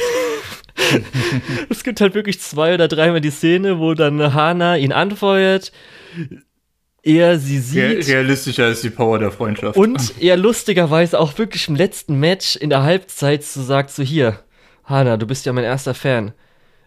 Sag mir irgendwie was Gutes oder munter mich auf oder irgendwie sag mir sowas, dass ich dann äh, richtig hart spiele oder irgendwie sowas. Und sagt es halt und so weiter und dann ist halt auch wieder der Power Boost da. halt natürlich nicht visualisiert, aber es halt, kann man so bezeichnen. Und das finde ich ganz schön. Und das hat mir ganz gut gefallen. Aber darauf liegt natürlich nicht ähm, der Fokus, sondern auf Fußball. Und das ist auf jeden Fall richtig stark und wahrscheinlich sogar die beste Fußballserie, die es jemals gab, würde ich sogar so sagen. Oh, da musst du in Deutschland ein bisschen aufpassen. Wir haben hier richtig, deswegen habe ich es auch so gesagt. Genau deswegen habe ich es so gesagt, Lukas. Willst du dich mit den Leuten anlegen? Oh ja. und ich will auch das, weil ich fand es komisch, dass die irgendwie nicht so gar, ganz beachtet wurde. Fand ich ein bisschen weird. Dass hm. Aoachi nicht so Beachtung gefunden hat, oder? Ja. Weil hatte ich jetzt nicht so im Gefühl, dass es jetzt das so im Diskurs war. Ich, ich weiß nicht. Ich kann mir gut vorstellen, dass es in der deutschen Anime-Community mehr im Diskurs ist. Aber ich muss halt sagen, das haben wir ja öfter das Thema. Ich bin halt so gar nicht unterwegs und du bist eher so in der äh, englischsprachigen Community unterwegs. Vielleicht einfach, obwohl, hm, Ja, vielleicht ist es einfach in Amerika nicht so gut angekommen. Ja, das auf jeden Fall auch, wenn natürlich international ist natürlich dann auch genug Leute, die Fußball verfolgen. Aber nee, selbst, Ja, klar, nämlich dann, das wollte ich sagen, selbst in Deutschland kam es mir so vor, weil jetzt irgendwie Blue Lock wird so gehypt, obwohl das ja eigentlich so Ja, das ist das eher die Action-Variante ist. Genau, ja. Und dass dann zumindest die technische Variante Vielleicht genau deswegen. finde ja, weiß ich nicht. Aber gut. Ist halt so, ich kann es empfehlen. Ich denke auch mal, weil erstmal der Manga hat damit auch einen richtigen Boost bekommen, aber der war auch schon vorher äh, mit natürlich Kooperationen in der japanischen Liga und so weiter recht gut und darum denke ich mal, dass da auf jeden Fall noch weitere Staffeln folgen werden. Ich hoffe dann mal mit einem mit einer besseren Produktion, die dem Ganzen auch noch mal richtig mehr gerecht wird. Ein Hana-Boost verleiht. Oh ja. So, äh, apropos Hana-Boost. Nee, das hat eigentlich gar nichts damit zu tun. ähm, die zweite Staffel Devil is a Part-Timer haben wir als nächstes auf der Liste, richtig? Korrekt. Dann muss ich vielleicht schon mal vorausbrechen und sagen, ich habe nach Folge 6 oder 7, also so die erste Folge in dem Strandhaus, habe ich aufgehört weiter zu gucken. Ich Okay. fand das so langweilig. Ja, ich muss zumindest sagen, der letzte Arc war wieder ein Ticken interessanter. Aber ja, gerade der Arc danach, weil ich habe so auch gehört, dass, ich weiß nicht, ob jetzt der Strandhaus, Strandhaus kann auch gewesen sein, aber zumindest der Arc danach ist auf jeden Fall noch so eine Side-Story, die reingequetscht wurde, wo halt gar keine Plotentwicklung da mehr war. Und es war echt so ein bisschen so. Ich kann jetzt schon mal so sagen. Der größte Kritikpunkt daran ist natürlich auch die Produktion. Aber selbst wenn die Produktion auf dem Niveau wie die erste Staffel gewesen wäre, wäre das auch keine gute Staffel gewesen. Ich verstehe auch einfach nicht, warum das so eine der Serien war, die so äh, stark nachgefragt war. Ich meine, ich habe ja, im, Ja. in unserer Preview schon mal versucht, es so ein bisschen zu rationalisieren, weil ich fand die erste Staffel, ja, war okay. Ne? Also, Also- nicht schlecht, also alles andere ist schlecht, aber halt auch nicht wirklich gut oder was, was einen unbedingt vom Stuhl reißt. Damals habe ich ja irgendwie gesagt, ja, vielleicht, das war so gerade eine der Sachen, wo die Leute wieder in Anime zurückgekommen sind, weil es ja auch so um die Zeit mit Sword Art Online war und das hat ja auch viel zurückgezogen. Äh, und vielleicht ist es dann so die erste Begegnung mit Reverse Isekai und so. Keine Ahnung. Also es gibt ja schon einige Gründe, die man anführen kann, warum das so beliebt war, wie es war, obwohl es eher so, ja, okay ist. Äh, aber die Leute haben doch dann, viele Leute haben doch dann die Light Novel gelesen und waren so, ja, wir brauchen unbedingt eine zweite Staffel. Ähm, warum ist denn jetzt die zweite Staffel so schlecht? Warum mag die denn jetzt keiner? Ja, also ich, wir hatten, das war ja wirklich, als wir es nachgeholt haben, besprochen haben, dass wir gesagt haben, war halt solide die erste Staffel auf jeden Fall. Und auch so kann ich mir vorstellen, dass es, selbst wenn es jetzt gelaufen wäre, so wie sie ist, dass sie auf jeden Fall auch ein bisschen mehr Nachhall hat als die meisten anderen Ja, aber, aber nicht Isekais. so viel. Ja, aber auf jeden Fall und gerade, ja, du hast ja erwähnt, dadurch, Außerdem- dass zu der Zeit äh, kam, wo noch nicht so viel Überdruss war. Außerdem etwas, wenn das jetzt rauskommen würde, hätte es etwas mehr Nachhall wie andere Isekai. Ist halt, als würde man sagen, ja, also das ist was, wo die Leute ja mindestens noch zwei Wochen drüber ger äh, geredet hätten. Das wäre nicht direkt verschwunden. Ja. Und halt diese Season, selbst wenn die Direction und so weiter gleich geblieben wäre, wenn überhaupt nur das Pacing halt besser gewesen wäre, weil das war echt einfach so. Die meisten Leute sagen halt, dass äh, wenn die Gags auch besser delivered worden wären, aber selbst das, ah, das meiste davon ist halt echt. Dann das Baby und so weiter, das, das kann man Oh, auch einfach Baby, so mit besserer Direction und so Baby. weiter, finde ich persönlich. Da wäre viel, hätte man, glaube ich, viel mehr Anime Original machen müssen, nochmal ein bisschen mehr machen müssen und so. Wäre vielleicht dann, die Action-Szenen wären halt cooler gewesen, denke ich mal. Zum Beispiel, du hast ja noch wahrscheinlich die Action-Szenen, in Anführungsstrichen, beim Leuchtturm mitbekommen. Die wäre vielleicht von der Präsentation und allem möglichen alles cooler gewesen. Weiß Aber das ist jetzt auch nicht mehr gerettet. Und ich bin halt immer noch einfach ich der muss sagen, Meinung. Ich fand, Ja? Ich fand das so langweilig. Ich, als ich die Entscheidung getroffen habe, das zu droppen, habe ich instant wieder alles vergessen. Ja. Weil es ist einfach, ich, ich habe dazu einfach null Bezug aufbauen können. Das war einfach, ja, Das also, Ding- wenn, wenn, man eine Show, wenn ich jemals eine Show gedroppt hab, haben wollte, dann diese. Weil es hat einfach nichts für mich getan. Ja. Und ich bin, ist glaube ich genau die gleiche Meinung, die ich damals gesagt habe. Amy als Charakter hat einfach eine bessere äh, Serie verdient. Die trägt das Ganze einfach auf dem Rücken, ist eine richtig gute Zundere und funktioniert auch am besten mit dem Baby sogar noch. Und wird halt durch Ich das nicht, Baby auch einen Ticken rausgenommen, finde ich halt ein bisschen schade. Und der Rest ist halt einfach, den kann man fast immer vergessen. Also der ist halt echt Ich würde einfach sogar sagen, dass, wert. dass Mao eine, eine gewisse äh, Wertigkeit als Charakter hat, einfach weil du diese, diese Figur hast, die sich früher schon alles erarbeitet hat und dann eben in diese böse Richtung gegangen ist. nee, den finde ich Äh, auch und jetzt einfach zu- weiterhin sich alles erarbeitet in lustigerweise McDonalds, wo wir ja alle wissen, dass das eine sehr, sehr äh, ethische Firma ist. Äh, naja. Nee, Für mich im, ist im Mao- Endeffekt diese. personifizierte Vanille als Charakter. Der ist Ja, irgendwie anscheinend genau. mal böse gewesen, Genau, das ist aber nämlich das so, Nächste. Das Ja. ist nämlich das Nächste. Der, der ist halt einfach komplett Vanilla geblieben. Der hat keinen, keinen einzigartigen Insight irgendwie. Der reflektiert nicht, was das für ihn als Charakter bedeutet, was seine Vergangenheit bedeutet, was seine Gegenwart ist und wie seine Zukunft aussehen könnte. Sondern der ist einfach so, ja, also ich bin jetzt hier und wenn irgendwas Schlimmes passiert, dann äh, gehe ich in mein äh, Dämonenform und mache hier ein bisschen Rambazamba und dann ist auch alles wieder gut. Das ist halt super basic. Ja, für mich ergibt es auch immer noch nicht so ganz eher als Charakter gut Sinn, dass er halt so schon hat viele halt abschlachten lassen, aber jetzt dann so ganz nett normal ist, aber ja trotzdem bereut er es jetzt oder nicht oder ist, ist er jetzt wirklich ein Genau. Masterplan-Typ oder nicht, aber das, selbst wenn das irgendwie erklärt Genau wird, glaube ich, funktioniert Es das für mich nicht.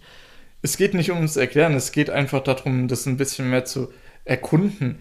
Der, der Charakter hat eigentlich so viel, äh, wo es wert ist, einen zweiten Blick reinzuwerfen, aber es wird halt einfach nicht gemacht.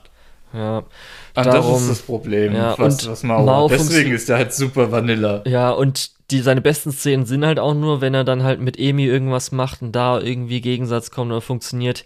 Dann auch ganz weird, weil halt die Side-Story so reingekommen ist, ist halt auch so ein bisschen, dass Emi so als Charakter gesagt hat, Tsundere-mäßig, nee, ich begleite dich nicht oder sie ist jetzt irgendwie aus dem Bilde, aber am Schluss ist jetzt doch dabei. Fand ich so ein bisschen auch wieder, oh, muss es jetzt zweimal auch sein?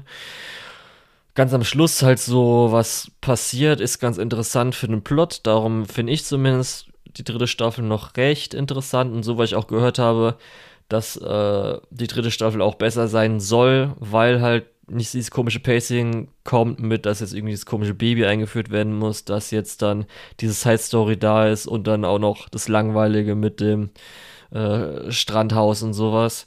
Und das kann ich mir auch vorstellen mit dem, was so dran kam. Ich hoffe mal, weil es anscheinend jetzt natürlich schon angekündigt wurde, weil es, denke ich mal, eine Splitkur war, dass ich hoffe, dass zumindest die Produktion einen Ticken besser auch noch ist. Weil da gab es auf jeden Fall genug, wo man Kritik geben kann und dafür, dass Studio 3 Hertz ist, finde ich halt ein bisschen schade, dass die wahrscheinlich zu wenig Zeit für das Ganze bekommen haben. Und ich werde mir zumindest dann noch die dritte Staffel angucken. Ähm, und danach, was danach so kommt, was man ja schon, weil ich mir auch den Spoiler gegeben hatte, wo ich auch mir denken muss, okay, ja gut, kann ich mir vorstellen, darum äh, ist es auch schlecht.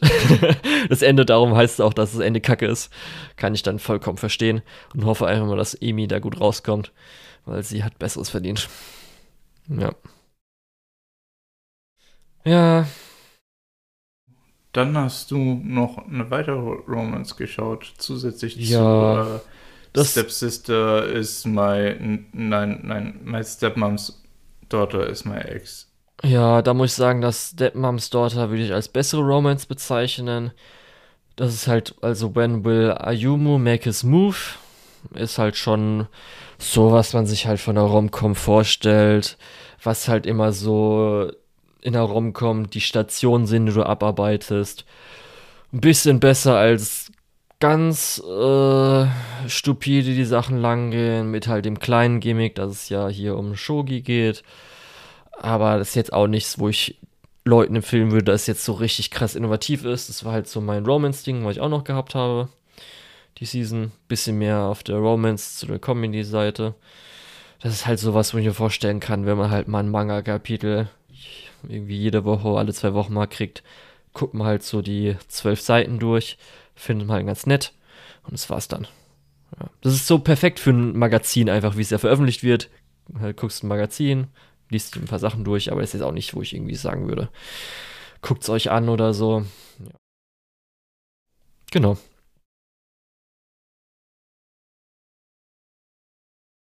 Okay, gut. Dann, oh, das nächste habe nur ich gesehen. Mhm. Und zwar Yakuza's Guide to Babysitting. Hast du dir, du hast ja am Anfang gesagt, du hast dir nochmal überlegt, dass er da reinzuschauen. Ähm, bis, ich gehe mal davon aus, dass du zu dem Schluss gekommen bist, dass es nicht äh, was für dich ist. Ja, hatte ich dann jetzt irgendwie so nochmal geguckt und dann aber einfach kein Interesse so wirklich mehr dann gehabt. Okay.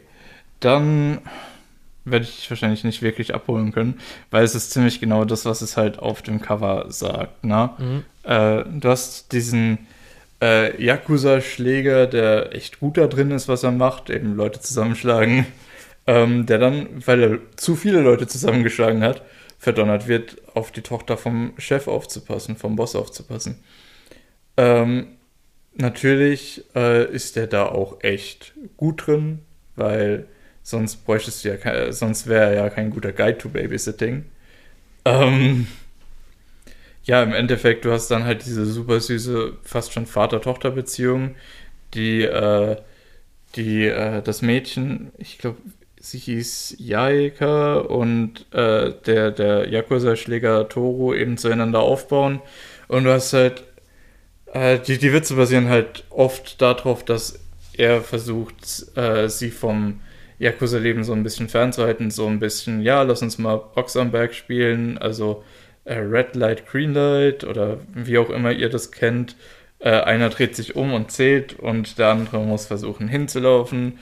Ähm, wer, und sie dreht sich dann natürlich um und er verschlägt dann die beiden Mafia-Typen, die hinter ihnen her waren. Achso, ich dachte, die Äh, werden so erschossen. Sachen. Nee, nee, nee, das würde sie ja hören. Nee, Achso, nee, ich dachte Ähm, mal, ja, okay, nee. Also, ja, genau. Und, und auf der anderen Seite, ach so, du meinst Squid wegen Äh, Squid Game, ja. Ja, weil das ja auch auf Schulhofen gespielt wurde. Oh, dein Humor ist so mitbekommen hast. 2021. Witzig. Ja. Ganz schön sass, mein Guter.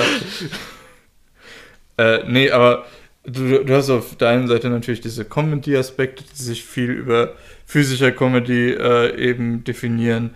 Äh, da kriegt der, ähm, das sagt der, der, äh, ja, Yakuza-Kollege von ihm was Falsches und kriegt halt eine übergezogen oder so.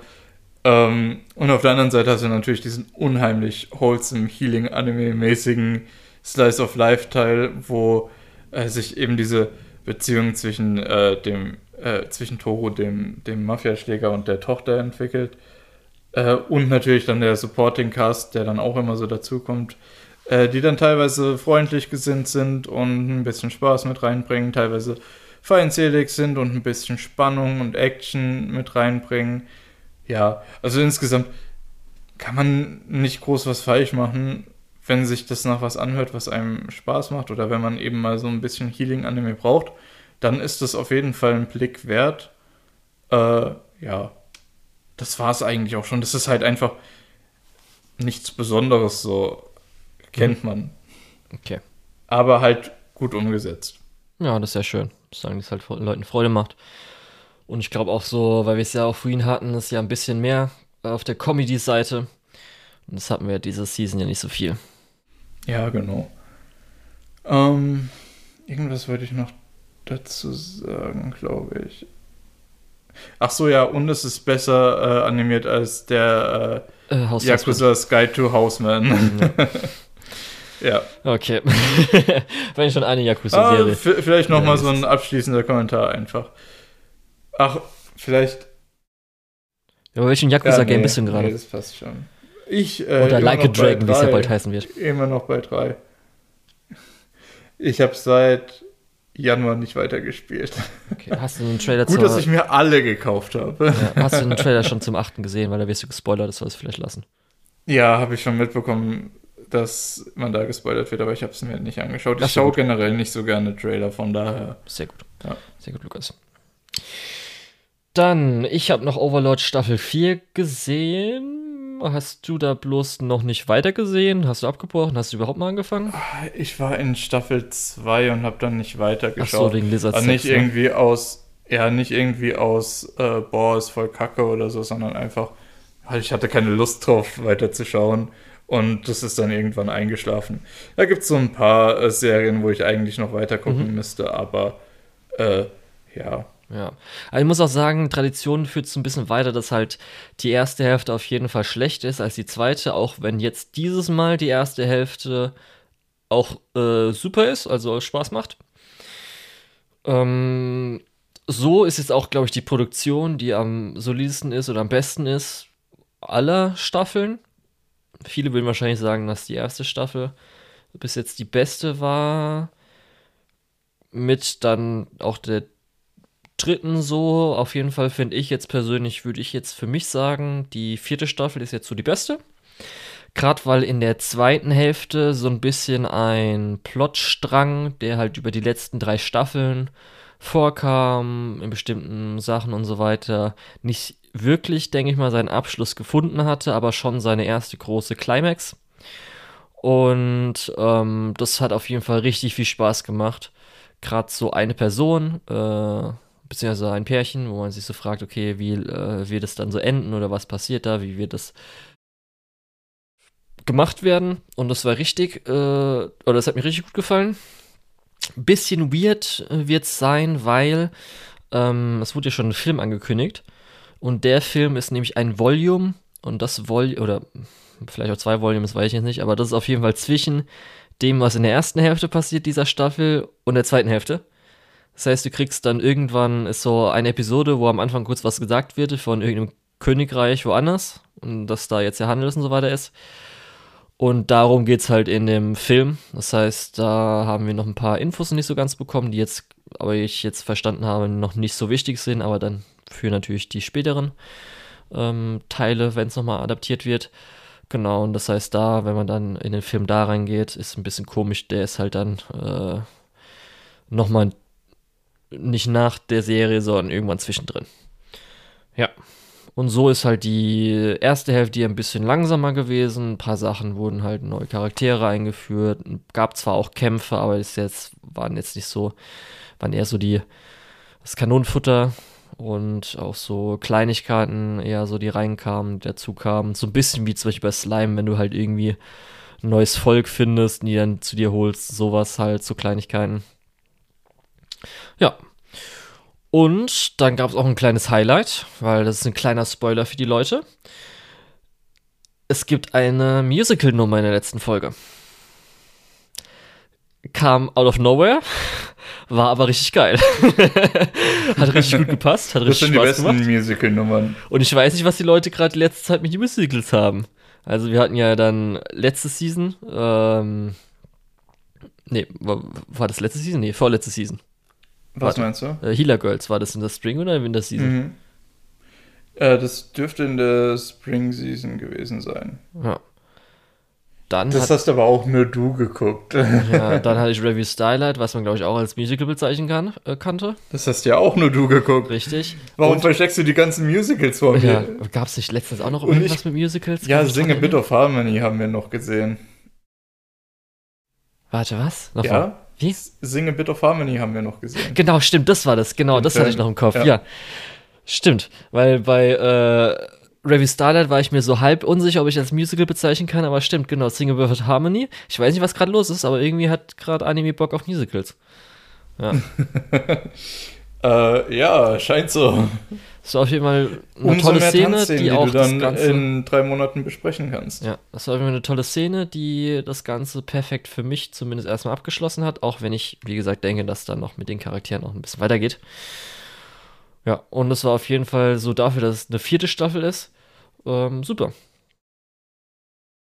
Da, wie, wie dafür, dass es eine vierte Staffel ist. Sind normalerweise vierte Staffeln die schlechten oder was? Ich weiß nicht, wenn halt so viele Staffeln gibt, kommt ja auch immer so, kann es die Qualität immer gleich bleiben? Wird sie besser? Wird Ja, sie schlechter? okay. Weil Ja, du man hat ja recht. seine Fanbase. Ja, Ja. sieht man ja dann auch mit My Hero Academia oder so.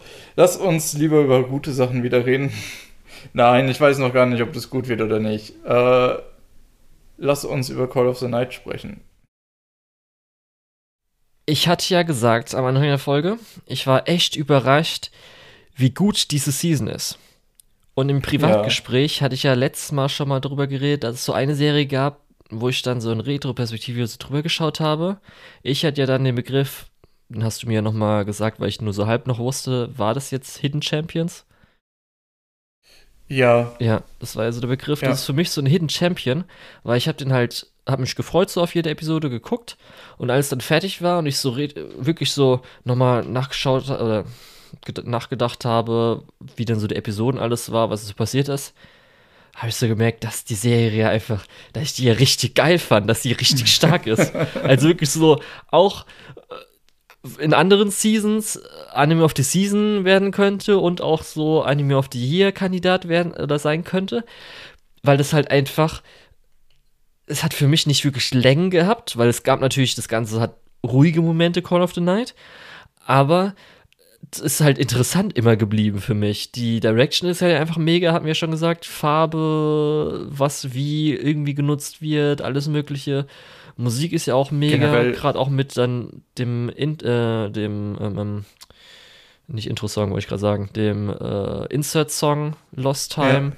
Immer super eingesetzt worden. Die Charaktere sind super. Alle machen auch Spaß und funktionieren gut. Und das ist mir gar nicht aufgefallen, wie gut diese Serie einfach ist das Krasse ist, wenn du dir das so anschaust, durch diese, ja, letzt hat es jemand Lo-Fi-Ästhetik genannt, aber das trifft es ganz gut.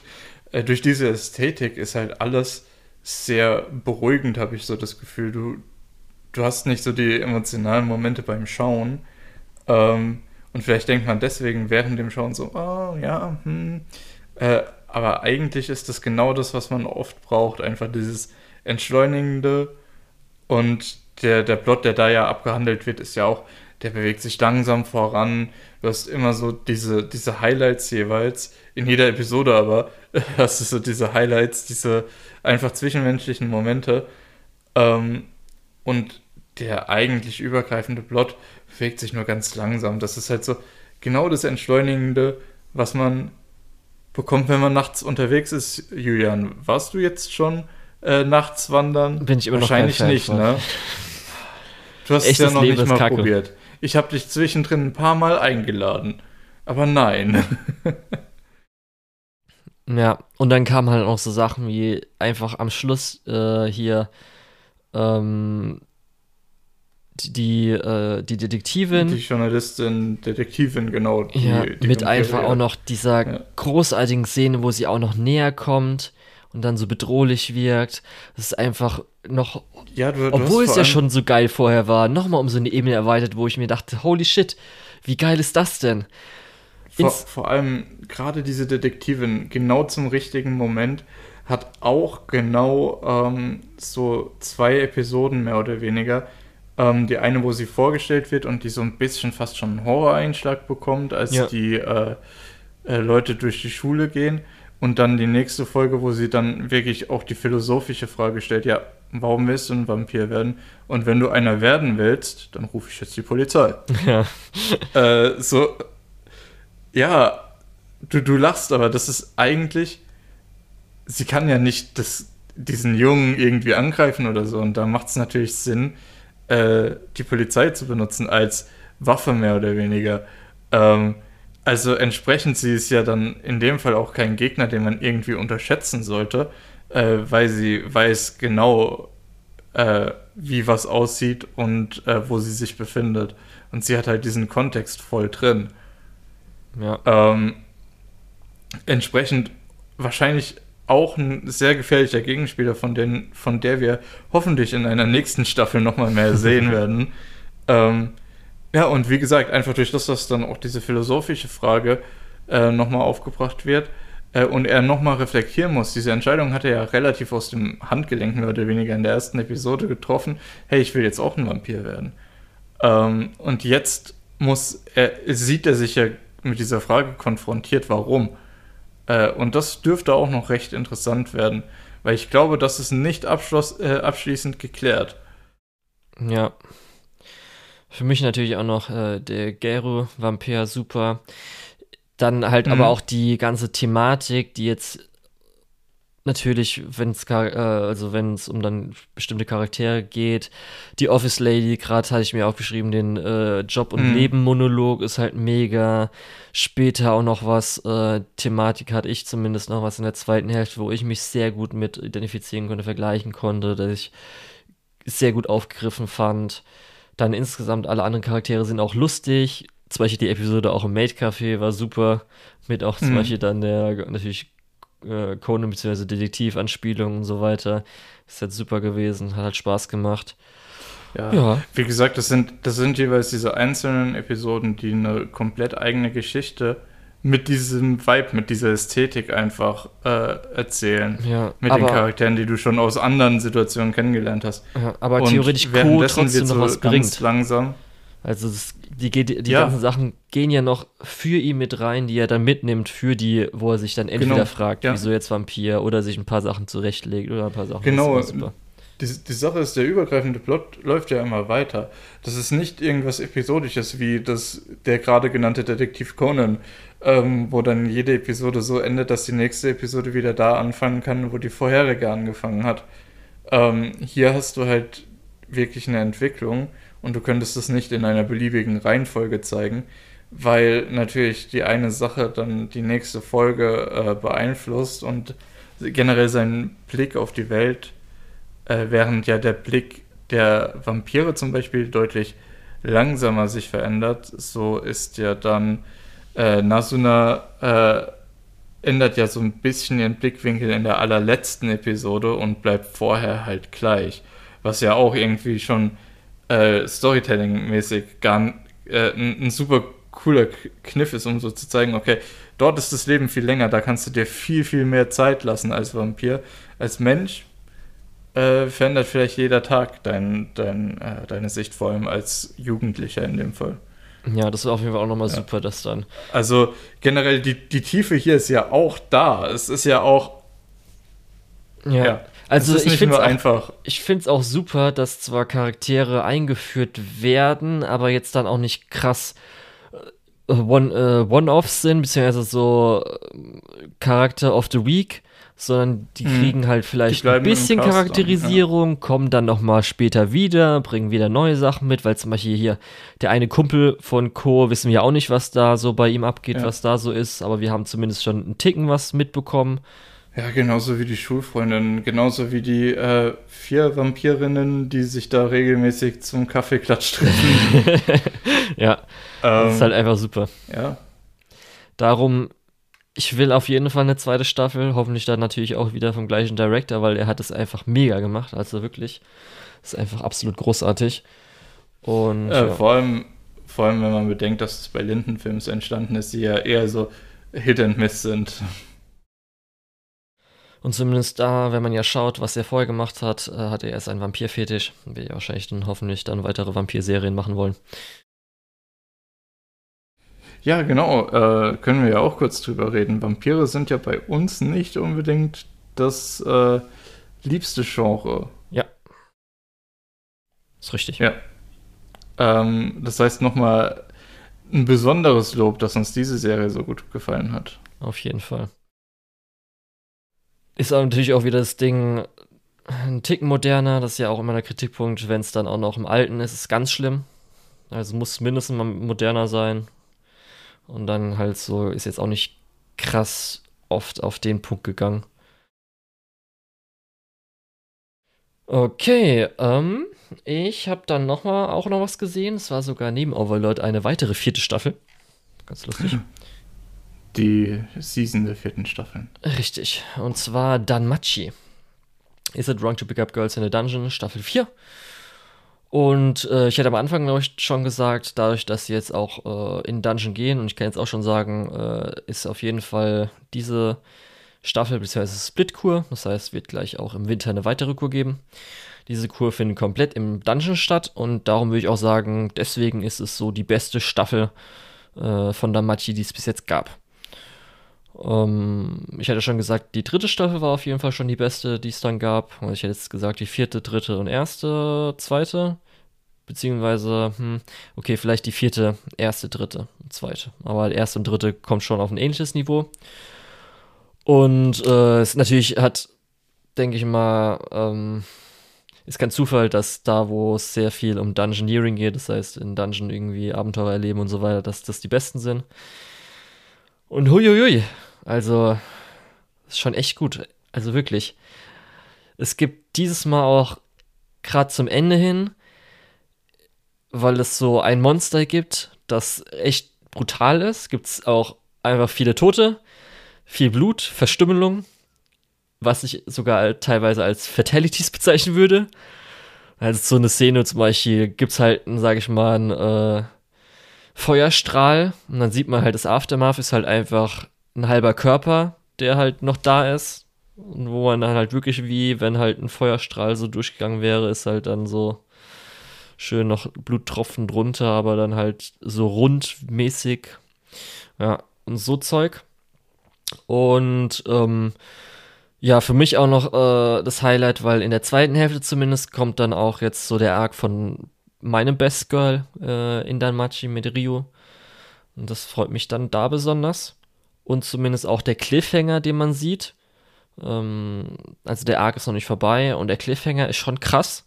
Also es sind so zwei Sachen sogar, zwei Cliffhanger, mehr oder weniger. Und die sind echt super, so als Actionserie. Äh, was damit gemacht wird, freut mich echt. Und zumindest auch so die Kämpfe in der ersten Hälfte mit halt seinem Abenteurer-Squad.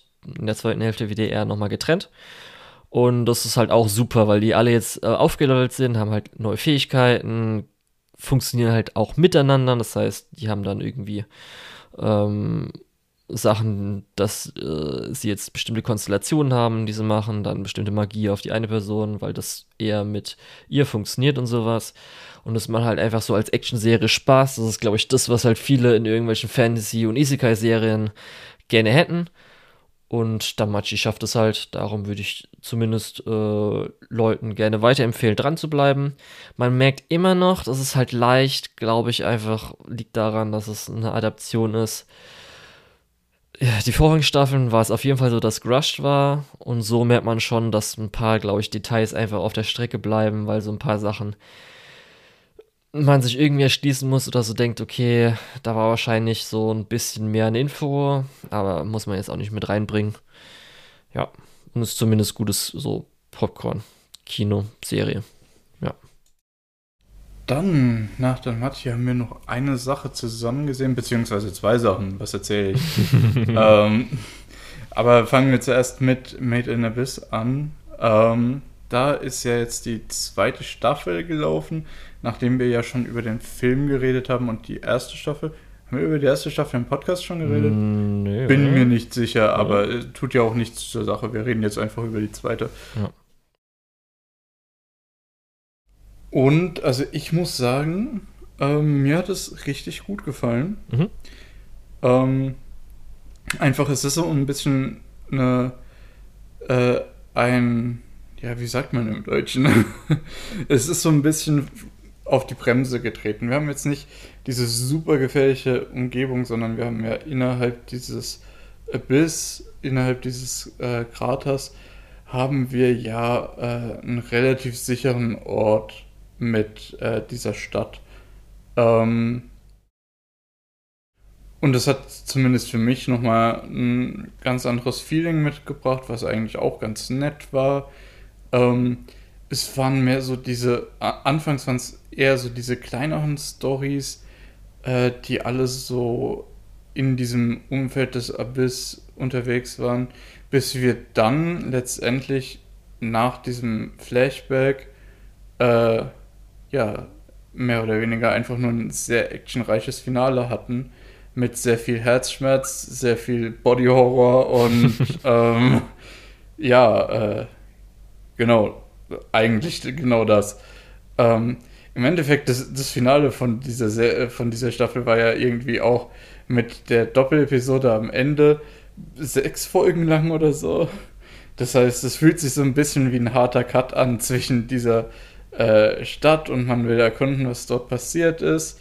Äh, die erste Folge war ja sogar noch äh, ein äh, ja, Rückblick auf das, was äh, den ersten Besuchern dieser Stadt passiert ist, oder zumindest der erste Teil deren Reise.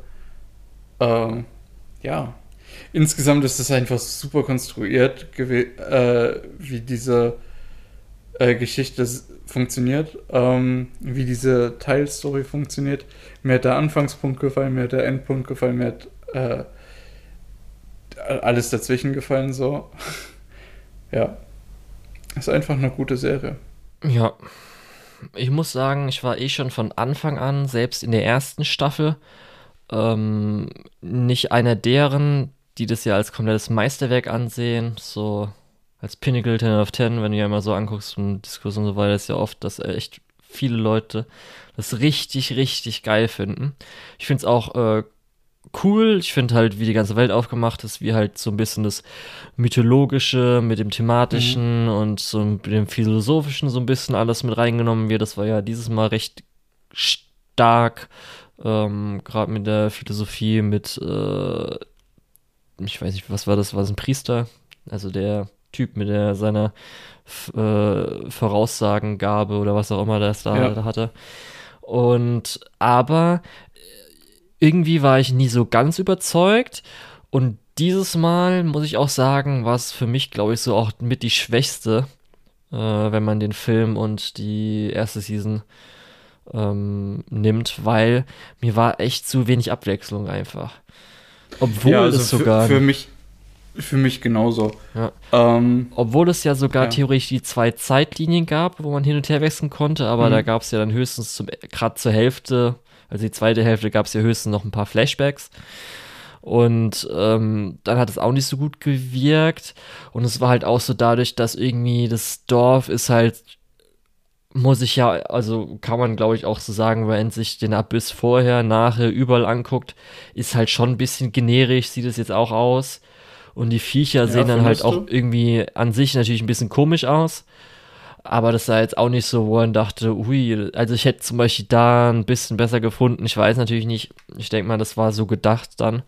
Aber wenn man sich dann vergleicht zum Manga, der natürlich mit den schwarzen, schwarz-weißen, ähm, mit schwarz-weiß arbeitet, dass dann irgendwie da hätte ich hm. mir ein bisschen mehr noch so also, in die Richtung vielleicht, damit es auch interessanter aussieht. Gerade was, was ein bisschen diese, diese, ähm, ja, kosmischen Horror-Elemente angeht, haben wir hier natürlich, sind wir hier natürlich auf einem relativ leichten Niveau unterwegs. Ja. Diese Wunscheier, die sind natürlich crazy. Ähm, also dann hast hat, du. Man hat mal so Einblicke bekommen, zum Beispiel als äh, Rico damals in die Gasse gegangen ist. Das mhm. war ja so ein bisschen so, oh, okay. Ähm, und äh, so in die Richtung, oder zum Beispiel auch als dann ja Sachen kaputt gingen und man hätte dann so ein bisschen die Stimmung, die wurde ja leicht dunkler, aber fast gar nicht anders. Weißt du, was ich meine? Also was nachdem, jetzt genau? ähm, sag ich mal, nachdem Faputa äh, ihr Buffet beginnt. Mhm. Ähm, und da ist ja dann jetzt auch die, äh, das Dorf ein bisschen von der Farbstimmung anders gewesen. Aber da hätte ich ja. mir einen Ticken noch düster gewünscht. Hätte man auch gerne machen können. Ja. Aber äh, nee, es, es ging mir nicht nur darum, sondern äh, insgesamt war, waren die, diese Aspekte, die das Ganze so sehr krass gemacht haben, ein bisschen äh, ja, runtergefahren. Ja. Äh, ab, wie gesagt, abgesehen von den, ich sag's jetzt mal so, zwei richtig abgefuckten Sachen, wie gesagt, dieses Wunschei und diese, äh, dieser Value-Schleim. Ja. Das ist halt so die abgefuckten. Dann hast du noch so ein bisschen die äh, Monster-Designs in Anführungszeichen, wo ich auch nur sagen muss, diese langbeinigen Riesendinger, die sahen ein bisschen freaky aus. Und dann natürlich, wie, wie war das, der, der Wächter, der dann seinen sein, äh, Zahnstocher ausspuckt, das war natürlich auch eklig, aber ja. äh, ansonsten haben die sich hier auch echt zurückgehalten. Ich glaube, es hat sich auch nur zweimal jemand in die Hose gepisst. äh, das ist ja auch eher so ein, so ein Markenzeichen von der ja. Serie. Ich fand halt auch Fapta irgendwie null interessant und nervig. Also gerade erstmal natürlich du? das Susu ist halt mega nervig, aber auch so als Charakter fand ich jetzt eher so, ne, weiß ich jetzt nicht. Also ich fand zwar zu charaktermäßig ganz gut, was gedacht war und was auch gemacht wurde, aber irgendwie hat das für mich nicht so ganz geklappt. Aber der größte Kritikpunkt ist halt, ähm, ja. Ganz kurz zu Fabda. Ähm, ich fand, also ihr, ihr Charakterding, ihre Story ist auch eher so, ja, hm, hat man vielleicht schon mal gesehen, hätte man sich vielleicht auch ein bisschen was Besseres ausdenken können. Aber das fand ich eigentlich ganz in Ordnung. Äh, was ich viel wichtiger finde, ist, dass sie sich der, der Gruppe dann angeschlossen hat am Ende, weil ist das. Naja, doch, wenn man lesen kann. Es wurde aber schon so ein bisschen ähm, eher auf offen gemacht, Lukas. Ja, äh, gut, nicht in der Originalversion, weil der Bildschirmtext sagt halt buchstäblich, also die Übersetzung von dem, was sie sagt in ihrer Muttersprache, äh, steht auf dem Bildschirm als Text, lass uns gehen. Ähm, ja, ich. Sie geht halt mit. Gehe ich mal davon aus. Alles andere wäre ein bisschen, äh, ja, verquer. Anyways, das gibt, glaube ich, dem, dieser ganzen Gruppe auch mehr Potenzial, weil jetzt sind sie nicht mehr jedem Monster unterlegen, was da unten unterwegs ist. Ähm, was durchaus interessant sein könnte, weil jetzt ist eben auch diese physische Stärke vielleicht noch mit dabei. Ja, also für mich war auf jeden Fall die größte Enttäuschung, weil ich glaube, das, was am stärksten ist, weshalb die erste Staffel, obwohl sie zwölf Episoden hat, besser funktioniert hatte und ein Ticken auch die, äh, die erste Film besser auch gemacht nur hat. zwölf Episoden. Ja, mit ich der letzten können, Episode war finale Episode. Ja, eine Stunde. Also 50 Minuten Doppelepisode. Ja, okay, das hatten wir ja jetzt hier auch. Ja, auf jeden Fall ähm, ist die nämlich. Staffel hatte 13 Episoden. Ja. Ja, also nicht wirklich ein Unterschied großer, aber ich hätte schwören können, dass die doppelt so lang war, weil du hast ja erst dieses, dieses Dorf am Rand vom Abyss, dann ja, geht's halt ja rein und wir haben erst, wie heißt, wie heißt sie, äh, diese, ganzen, diese ganze Story mit Osen. Ja. Und dann geht es ja noch weiter rein, bis, bis man noch äh, Nanachi trifft. Ja. Okay, ich darum, hätte schwören können, dass die doppelt so lang ist. Ja, darum, mir ging halt jetzt das Ganze viel zu lange und es gab einfach zu wenig Abwechslung. Speziell, weil das Ding, was ich glaube ich, so als Made in the Abyss bezeichnen würde, was es am besten macht, ist halt einfach das Exploring. Das heißt, das Abenteuer dass man ja. Sachen neu entdeckt, das Entdeckertum.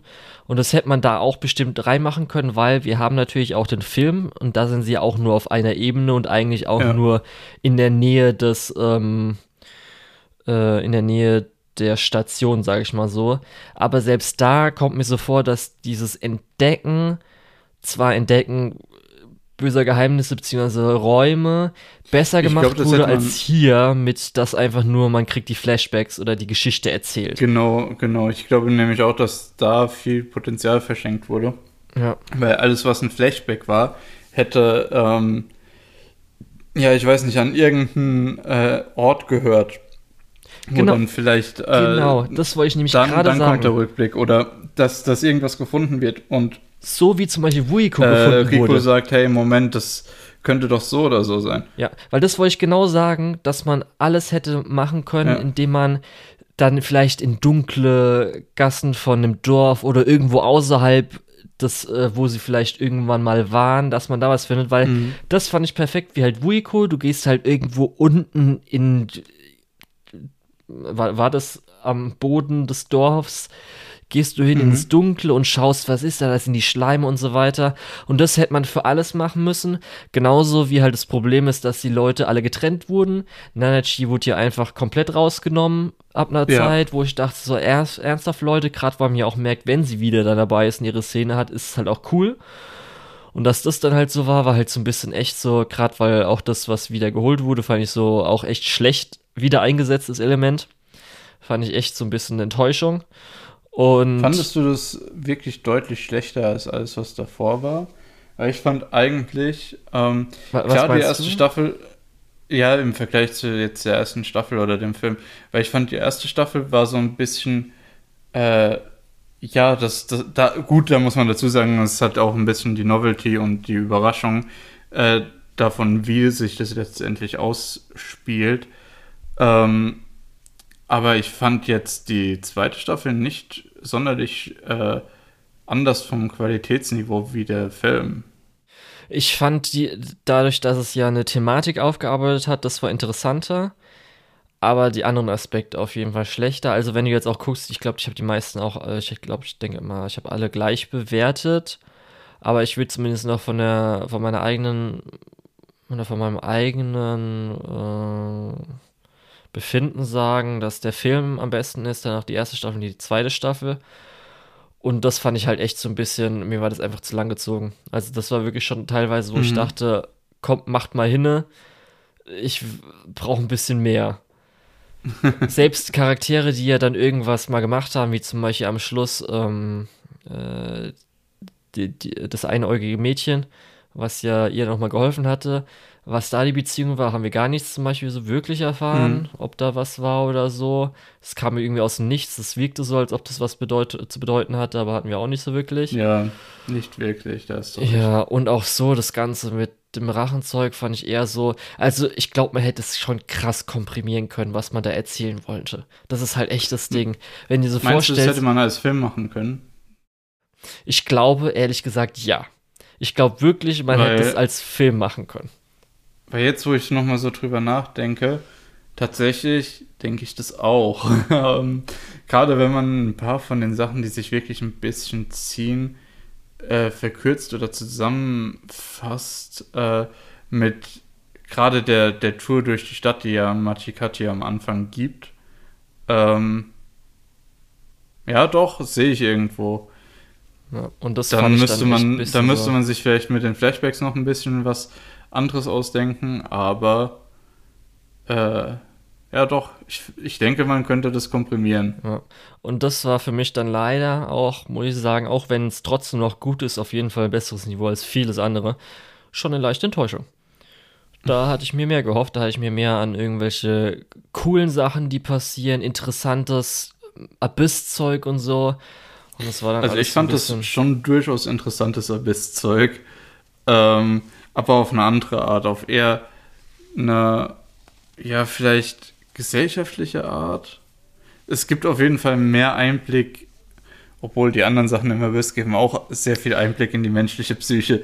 Äh, ja, hm, vielleicht muss ich noch mal ein bisschen mehr über die Serie nachdenken. Ja. Aber ja, nee, ich bin da eigentlich auf dem Punkt, vom Niveau her fand ich das eigentlich wie der Film. Also es ist einfach, es legt einfach einen anderen Fokus vielleicht. Ja, aber zumindest einen, den ich dann interessanter finde. Mhm. Ja. ja, aber das, was du sagst, dass sich das kürzen gelassen hätte, ja, das stimmt schon. Das hat vielleicht schon ein bisschen Zeit verschwendet. Okay, dann, was aber gar keine Zeitverschwendung war, ist. Äh, Ein Titel haben wir noch und der, das ist ja, ein richtiger Brecher. Ein Wellenbrecher. Render. Äh, da haben wir ja tatsächlich ähm, schon kurz drüber geredet, über die erste Hälfte. Genau. Weil Und jetzt ja weißt du auch, was ich mit dem Paradigmenwechsel meinte. Ja. Also hatte ich ja auch schon so halb gedacht, nachdem was mhm. in, zwölf, äh, in der zwölften Episode passiert ist. Weil ich ja bis zur zwölften Episode gesehen, dann gab es noch 13, das heißt, es gibt 25 Episoden insgesamt, die immer Sollen noch nicht auf Disney Plus für uns angekündigt wurden in Deutschland. Stimmt, ja, immer noch nicht. Ähm, sollen wir direkt einen Spoiler-Teil machen?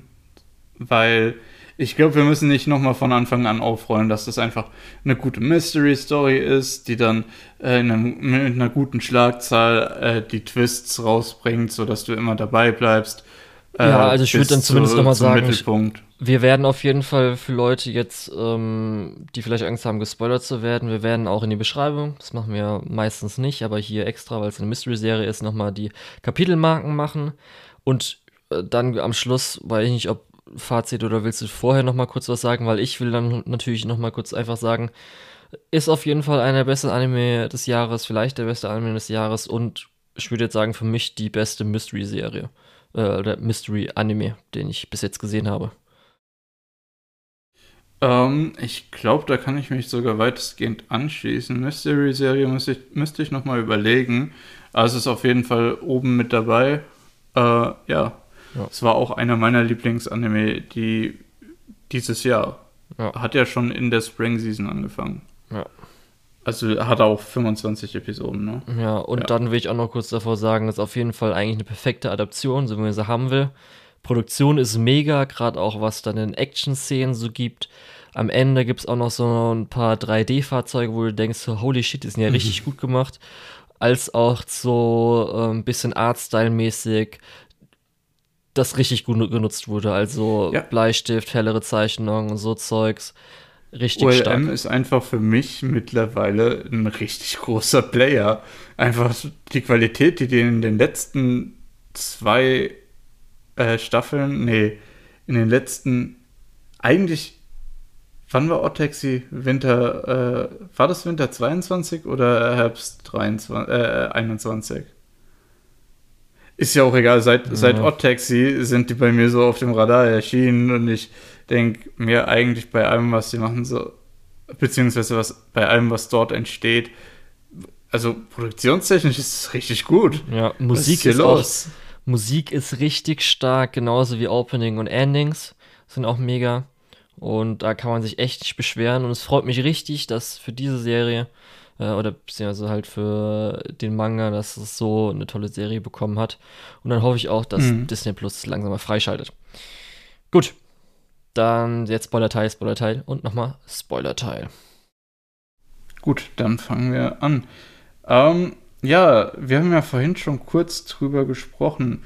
Der Paradigmenwechsel. Natürlich, an einem gewissen Punkt sind die meisten Mysteries geklärt und wir wechseln bei Summertime Rendering dann tatsächlich so ein bisschen in eher eine Action-Szene.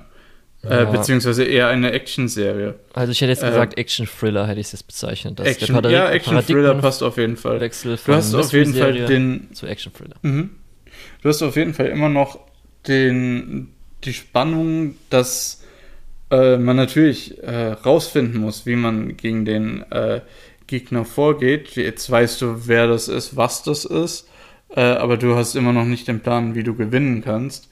Und das ist so ein bisschen, wo sich dann die zweite Staffel äh, dreht, plottechnisch, ähm, während natürlich dann die Bildsprache deut deutlich actionreicher wird. Ja, also es kulminiert natürlich erstmal schon mal in Episode 15, wo ja dann der erste große, mhm. was heißt erste große Kampf, sondern das ist eine komplette ja. Kampfepisode. Diese mit, Schulraid dann. Ja, ja, mit dann auch richtig harten 3D-Kamera-Action-Szenen, mhm. allen möglichen, wo du denkst so, holy shit, sieht diese Episode gut aus, was ist denn da los? Ich das, dachte eigentlich so, das war so ein bisschen, das war so ein bisschen, als ich das gesehen habe, habe ich gedacht, oh fuck, es sind noch zehn Episoden übrig. Was wird hier noch passieren? ähm, weil es ist halt einfach, das ist eigentlich schon ein richtig guter Plan. Die haben das schon richtig clever sich ausgedacht. Und es geht ja richtig ordentlich voran und man denkt tatsächlich an einem gewissen Punkt, unter allem, was wir bis jetzt äh, wussten, ist das ein perfekter Plan. Und das müsste funktionieren nach der Bildsprache, die dort angewendet wird und nach dem, was wir eigentlich schon wissen. Äh, nicht nur von der Serie an sich, sondern auch aus anderen Serien. So, ja, es würde jetzt Sinn machen von den Plotpunkten, dass hier jetzt Finale. Ähm, aber nein, das ist einfach so der erste Schritt in diese Action-Thriller-Richtung, ähm, wo man dann merkt, oh, es ist doch noch nicht alles auserzählt und die Feinde sind vielleicht doch etwas stärker, als man gedacht hat. Ja. Also die, die Serie von, von der Struktur äh, nimmt dich schon mal mit in die Schuhe der Charaktere äh, und zeigt dir recht deutlich, ähm, dass da noch einiges äh, ja, zu tun ist. Ja, und dann kam ja auch das, was ich schon in der ersten Hälfte gelobt hatte oder wir dann gelobt hatten, äh, als wir drüber geredet haben, ist ja, äh, dass gerade das mit der Loop-Mechanik und dadurch, dass Erinnerungen ähm, geflasht werden können, das heißt, dass man dann auch Erinnerungen von jemand anderen hat, die mhm. die Gegner nutzen können, das Wissen einmal von Shinpei, als auch nutzen können, dass sie wissen, dass er loopt, das heißt, dass man zum Beispiel verhindern muss, dass er loopt, etc. Und jetzt so ein kleiner noch weiterer Aspekt dazu kommt, dass sie ja jetzt versuchen, den Tod auszunutzen, indem mhm. sie halt nicht nur versuchen, ihn irgendwie am Leben zu halten, sondern wirklich versuchen, möglichst schnell zu töten, damit er äh, halt aktiv oder dass aktiv seine Zeit verringert wird, die er immer wieder voranschreitet, weil das es ja auch dann ähm, erfahren haben. Und, und da gibt es ja auch diese, diese sehr erschreckende Szene, äh, wo die sich gerade einfach unterhalten. Auf einmal tut es einen Schuss und das war's mit dem Loop. Genau. Der Loop hatte gerade erst angefangen. Das ist halt auch so, die Serie ist sich halt auch nicht zu schade, eben genauso Mechaniken zu Ende zu denken und dann eben nicht zu sagen, ja, jetzt wird jeder Loop voll ausgenutzt, sondern hier, Cut, äh, ihr, die Figuren dürfen nicht zu unvorsichtig werden. Ja. Äh, und es wird da auch nochmal recht deutlich gezeigt.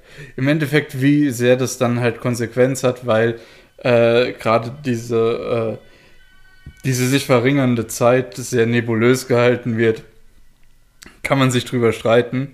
Äh, aber ich fand das zum Beispiel war für mich ein recht einschneidender Moment, wo dann auch klar wurde, okay, die können das hier halt auch verlieren. Ja, und das wird ja dann auch weiterhin so genutzt, dass erstmal natürlich aktiv viel öfter der Tod genutzt wird, selbst auch von Shinpei, wo dann zum Beispiel der eine Loop, mhm.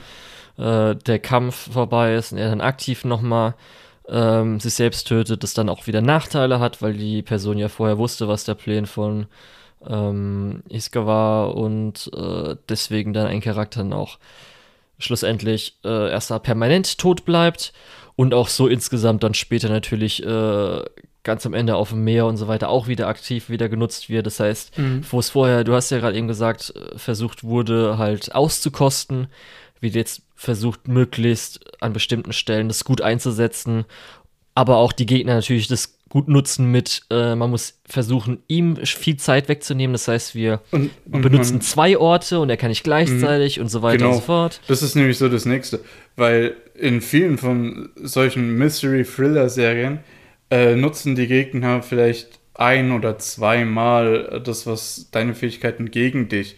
Ansonsten bleiben die halt einfach statische äh, Akteure die selbst nicht so wirklich Pläne entwickeln und die ausführen. Hier hast du es halt andauernd. Du hast halt den Moment, äh, auf einmal denkt jeder, Shinpei ist weg und die einen gehen dahin, die anderen gehen dahin. Äh, was natürlich ein Riesenproblem für ihn ist, äh, weil die Antagonisten eben diesen Plan ausgeheckt haben und es wusste keiner vorher Bescheid. Und so auch nicht der Zuschauer. Ähm, und das macht diese Serie halt wirklich, wirklich gut. Das kannst du auch falsch machen, aber hier funktioniert es halt. Ja. Was auf jeden Fall in der zweiten Hälfte vielleicht ein bisschen schwieriger für Leute sein könnte, ist halt, dass natürlich äh, das Supernatural-Element ein bisschen mehr in den Vordergrund rückt, gerade wenn es auch um Erklärung geht. Das heißt, Findest sowohl du, dass es Shadows als auch Background Story, als auch, weil jetzt ja aktiv Timelines genutzt werden, speziell auch beim Ende, äh, dass da ein bisschen mit jetzt, mhm. okay, jetzt muss ich mehr nachdenken, warte, wie ist das jetzt? Ich finde tatsächlich eher umgekehrt, die Supernatural-Aspekte gehen eher so ein bisschen in den Hintergrund.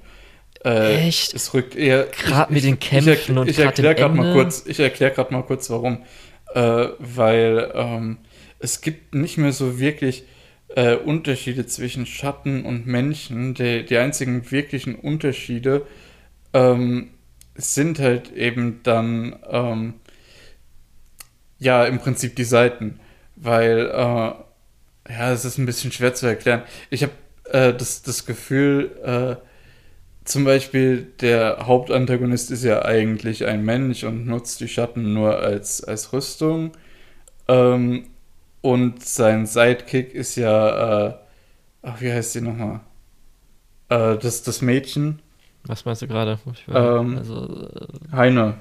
Heine, ja, ja, okay. Also das ist ja so ein bisschen, in, im Endeffekt ist ja äh, Schiede der, der Hauptantagonist und Heine mehr oder weniger nur der Sidekick. Ja. Ähm, Auch gut bei den Spoilern. Der zweite Spoiler auf My Animalist. She was later betrayed by Schiede. okay, ist jetzt ihr Charakter, gut. Ja, nee, auf, auf jeden Fall. Ähm, was ich damit sagen möchte, ist, es macht nicht mehr so viel, wer, wer Schatten ist und wer Mensch. Und es wird eigentlich nur noch so als Charakteristik genutzt, nicht mehr als wirklich so Kernpunkt, den, den es zu ergründen gibt. Deswegen ist dieser Supernatural-Aspekt für mich eher so im Hintergrund.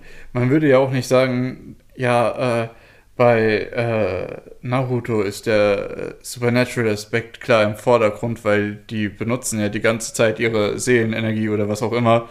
Ihr, ihr äh, Chakra war es, glaube ich, in Naruto. Ähm, sondern das würdest du nicht Supernatural nennen, sondern das sind halt einfach so die Charakteristiken, wie diese Personen sich in äh, physikalischen Auseinandersetzungen ähm, zu helfen wissen. Ja, das, das, ja das Problem so ist halt einfach, dass vieles davon kommt irgendwie so ein Ticken aus dem Nichts, dass halt Mechaniken, die du natürlich als mhm. Mensch und Leser gar nicht wissen kannst, aber da kam dann echt so viel auf einmal, wo ich schon dachte, so, okay, mh, hm, ja, weiß ich jetzt auch nicht so. Da, das war halt da speziell natürlich dann, äh, sag ich mal, im Endark. Mhm. Im Nicht-Insel-Arc ja, war das richtig krass, aber schon dann, vorher ja. mit irgendwie, okay, es funktioniert jetzt, indem er sich tarnen kann, wenn er halt mhm. sich da drin versteckt, wieso auch immer okay. Ja. Selbst das so ein Tick mit jetzt auch, irgendwie. Auch da, wie gesagt, würde ich ein Auge zudrücken. Das sind für mich in dem Fall dann nicht mehr so wirklich diese wichtigen Supernatural-Aspekte, sondern eher so, ja, ich habe ihn aus Versehen zwei Sekunden in die Zukunft kopiert. Ja, mh, mm, na, das ist so ein bisschen. Ja, äh, ich finde halt, halt nee, es ist halt einfach eine, eine Erklärung dafür, dass dann diese Action-Szenen so funktionieren, wie sie funktionieren. Ich finde es halt und, gut, und weil dass die Figuren die Tools haben, die sie brauchen. Ja, also ich äh, muss halt sagen, zum Beispiel, was ich richtig gut fand, ist halt einfach, weil das, ich denke mal, du dir auch selbst erklären konntest, als man mitbekommen hat, dass noch ähm, der ähm, äh, die, die Muschel übrig war, mhm. habe ich auch mal dran gedacht, wie sieht es denn eigentlich aus? Gibt es dann jetzt hier, ist die Ushio, kommt die nochmal oder weil sie jetzt ja auch durch die Zeit reist oder ist es dann immer eine andere? Habe ich auch gedacht, dass dann die Ushio, die ja dann irgendwann mal strandet, dass die benutzt werden kann.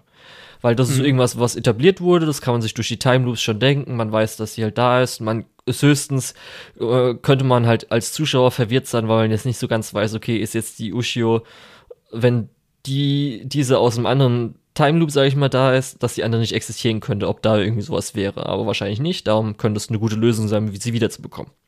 Gut.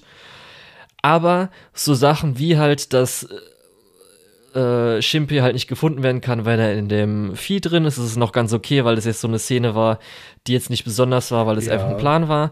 Aber speziell, wenn es dann in die andere Welt geht, mit das dann erstmal finde ich auch so ein bisschen weird äh, die ganzen Unterhaltungen mit Rinostke, also wie die sich mhm. irgendwie noch mal so äh, fünf Minuten ihre Szenen bekommen haben, fand ich irgendwie so ein bisschen ja. so, hä, brauche ich das? Die, gerade in dieser Schattenwelt, wir hatten es ja vorhin von Suspension of Disbelief, gerade dort, äh, wo nichts nach den Normalregel, äh, Normalweltregeln funktioniert, äh, kann man schon mal ein paar Augen mehr zu Ja, aber das fand ich dann schon ein bisschen wieder, weil dann mit den Mechaniken und so weiter, was dann kommt, was geht, was wir Neues erfahren, fand ich dann schon ein bisschen viel auf einmal war dann eher so mehr, gerade speziell das mit irgendwie so, ich habe deine Nerven freigeschalten. Ah, da, da dachte ich mir schon, oh, muss es jetzt in der Szene sein, dass sowas doof kommt? Das hätte man noch anders machen können. Das ist echt blöd. Das ist echt richtig blöd. Wieso muss es jetzt kommen? Ah. Ich weiß nicht, ich, ich finde, ich habe deine Erinnerungen gelesen, jetzt ist Air Raid Time. Ähm, ist schon ist schon ein Highlight. Ist auf jeden Fall eine der Szenen aller Zeiten. Sag ich mir schon so das Ganze, wie das funktioniert mit Renoske und so weiter, das fand ich eher so, meh, dass da so neue Sachen dazu kamen, aber so war halt ganz cool. Ich muss auch sagen, ich fand jetzt ein bisschen schade, dass es dann dahin geht, weil ich die Welt fand ich eher so mäßig. Also vom Background ja. und so weiter, vom Hintergrund fand ja, ich eher so mehr. Also wie es aussieht. Für, für mich ist für mich ist halt daran irgendwie so ein bisschen, das hat halt absolut dieses JRPG-Feeling. Und das ist so ein bisschen das, was ähm, Shide ja auch irgendwie mitträgt. So dieses, oh, und Final Boss und was weiß ich was. Und ich finde es halt auch irgendwie so interessant, dass er aware ist, dass er basically dasselbe will wie ein JRPG-Willen. Ja, ja. Ähm, also es ist ja einfach die also Videospiele-Metapher, wie es dann genau, gespielt ja. wird, ist und, ja und wie gesagt, toll. Wie gesagt, dann auch diese Welt.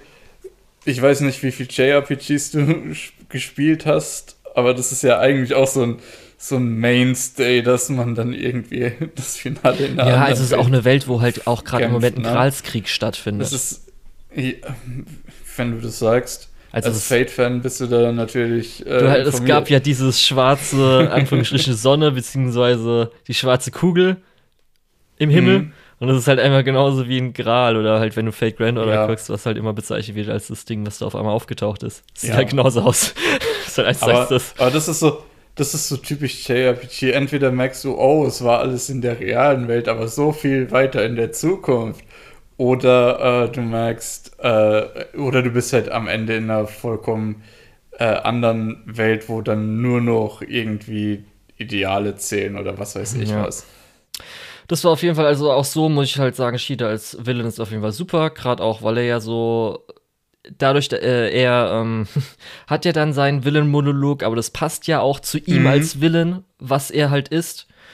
Er Und- ist halt der Willen, der den Monolog ja, und hält. richtig, der halt so egozentrisch ist, der auch denkt, dass er schon alles Mhm. geschafft hat und super äh, jetzt alles zu Ende ist. Vor allem auch, auch seine, seine Art einfach so lange gelebt. Gut, du musst so lange leben, wenn du so viel JRPGs spielen willst. Ähm, da brauchst du mehrere Lebensspannen, aber äh, er bringt halt diese Arroganz mit, weil ihm eben über 500 Jahre niemand irgendwie das Wasser reichen konnte und was weiß ich. Ja, er fühlt sich halt den normalen Menschen in Anführungszeichen äh, deutlich überlegen, weil er eben, ja, Ja, da kamen auch Genau. dann die 3D-Flugzeuge drin vor, die recht gut aussahen. wie gesagt, Air Raid Time. Wir hatten ja eben schon gerade gesagt, den äh, Moment natürlich der Endfight, als es OP anfängt zu spielen, ist natürlich super, gerade Mhm. weil das neue Opening, das zweite Ja, das Opening ist ist ja auch gut stehend für die zweite Hälfte, die halt viel Mhm. Action hatten. Darum ist es ja auch ein bisschen actionreicher. Und das war auf jeden Fall auch ganz toll. Und da finde ich auch vollkommen okay, wenn dann halt die Shotgun noch na, nach vorne fliegt durch Fähigkeiten. Ähm, nur die anderen haben mir halt eher so teilweise mäßig gefallen. Dann, äh, was ich sagen woll, äh, noch wollte, war auch so, weiß ich, ein Ticken, was du wahrscheinlich jetzt wieder mit deiner Videospielmetapher äh, verteidigst, aber fand ich dann schon wieder so ein bisschen, was auch wir ja diese Season äh, schon mal bes äh, besprochen hatten. Ist halt das Schiede irgendwie, ist jetzt der Endfight, ist jetzt nicht der Endfight, jetzt ist er doch nochmal da, lebt doch nochmal. War so ein bisschen so, okay. Weißt du, ich habe mir gerade im Kopf gedacht, äh, egal was du jetzt sagst, ich sag, nee, da hast du recht, weil ich nicht zugeben will, dass das äh, genau das ist. Aber ja, doch, du hast Ja, das schon. Dumme ist aber es ist halt schon einfach. irgendwie genau wie in einem JRPG. Das, aber du kannst dich halt alles genauso wie da machen, Ja, es halt darum auch schon teilweise echt manchmal das- nervig ist. Das wäre das wär natürlich, das wäre natürlich komplett dieses, dieses Lamp-Shading. Ja, wir wissen, dass das total dämlich ist, aber guck mal, wir referenzieren das deswegen. Ja. Ne? Ähm, ja, also ich finde nur, für mich hat es in dem Moment noch funktioniert. Hätten die es noch zwei Episoden weitergetrieben, hätte ich auch gesagt, ey, jetzt mach aber mal einen Kopf Ja. zu. Für mich hätte es, Ähm, glaube ich, besser gewirkt, wenn es halt in einem ja. interessanteren Setting gewesen wäre. Also es hätte Ja, auch in einer, hätte auch in so einer, wo die Zeit äh, fest ist und wo die ganzen Häuser, alten Häuser, alles da sind, hätte alles okay sein können. Aber durch Mhm. die Farbpalette und das ist erstmal auch nur am Strand und so und dann irgendeine lila Fläche auf dem Boden, oh, das fand ich schon echt ein bisschen. Auch, auch die Sache mit dem Wal war ganz schön dämlich. Ich Ja, das ist erstmal- Verstehe schon. Das meine ich ja auch noch mit, weil Supernatural-Sachen reinkommen, wo man sich dann so da, ey, die Mhm. Disney Plus-Leute tun mir jetzt schon leid, dass zum Beispiel auch, als sie irgendwie am Whiteboard sind, die kriegen garantiert das nicht übersetzt. Äh, als im Deutschen, denke ich mal. Ähm, Warte, was, weil im was Englischen wird es ja auch nicht übersetzt. Genau. Also bei Disney Plus Englisch, die Subtitles gibt es jetzt schon, da wird es ja auch nicht komplett übersetzt. Das die tut mir jetzt schon leid, wenn die nicht irgendwie online suchen, was Nee, da was, drauf was stand. meinst du denn? Was, was Ja, genau mit dem Wahl, mit Loop, okay, was ist jetzt los? Äh, Gerade mit dem so. Rendering war ja auch wieder ein Ticken schwieriger zu verstehen. Da habe ich mir am Schluss gedacht, ja, ist mir jetzt, äh, denke ich nicht so hart drüber nach. Wer Ja, mal jetzt wohin in welche Time Loop zurück äh, geht, nicht zurückgeht, das war mir dann auch so ein bisschen, ja, okay. Ist halt dann die letzte Episode ganz schön gewesen, nehme ich so hin. Kann ich auch ganz Ja, gut den- verstehen, dass der Butterfly-Effekt nicht so groß ist, weil wir haben in der vorigen Folge erfahren, dass durch den Zweiten Weltkrieg eigentlich fast alle auf der Insel Mhm. gestorben sind. Das heißt, die meisten Leute sind halt außerhalb gekommen, darum kann es auch irgendwie Ja. wieder funktionieren, dass die gleichen Leute Der- wieder geboren wurden. Der, Ja. Der Epilog, die letzte Folge, die fand ich sehr herzerwärmend. Das war sehr schön. Genau, das Dann war auf jeden mit, Fall. Dann auch mit Heine. Ja, das war so eine richtig perfekte Episo äh, Epilog-Episode, die man halt wirklich bei Mhm. einem Anime haben will, der halt da zwar nur 25 Episoden geht, aber auch so insgesamt immer, wenn es ein bisschen länger geht und man viel mit den Charakteren mhm. erlebt hat, finde ich das auf jeden Fall immer super. Ja, ja. Äh, man war ja auch, man hat ja tatsächlich auch wirklich Maximum Leid mit, mitbekommen von den Charakteren. Ja. Mir hat auch am Schluss ein bisschen gefehlt, dass die Nebencharaktere ein bisschen mehr gemacht hätten. Mhm. Ich muss ja, sagen, halt zumindest halt, es ist dann auf diese, äh, in diese Parallelwelt ging, habe ich dann auch gedacht, oh, es ist ein bisschen schade, dass man jetzt alle Nebencharaktere zurückgelassen ja, hat. Gerade Zumindest für die Konfrontation bis dahin fand ich eigentlich alles recht gut eingesetzt. Ja, gerade, dass man wirklich dann die zwei Nebencharaktere mit dem Klischee, jetzt kommt irgendwie ein großer Gegner, wie ich halte ihn auf, geht ihr weiter ja, und das zweimal. Ja.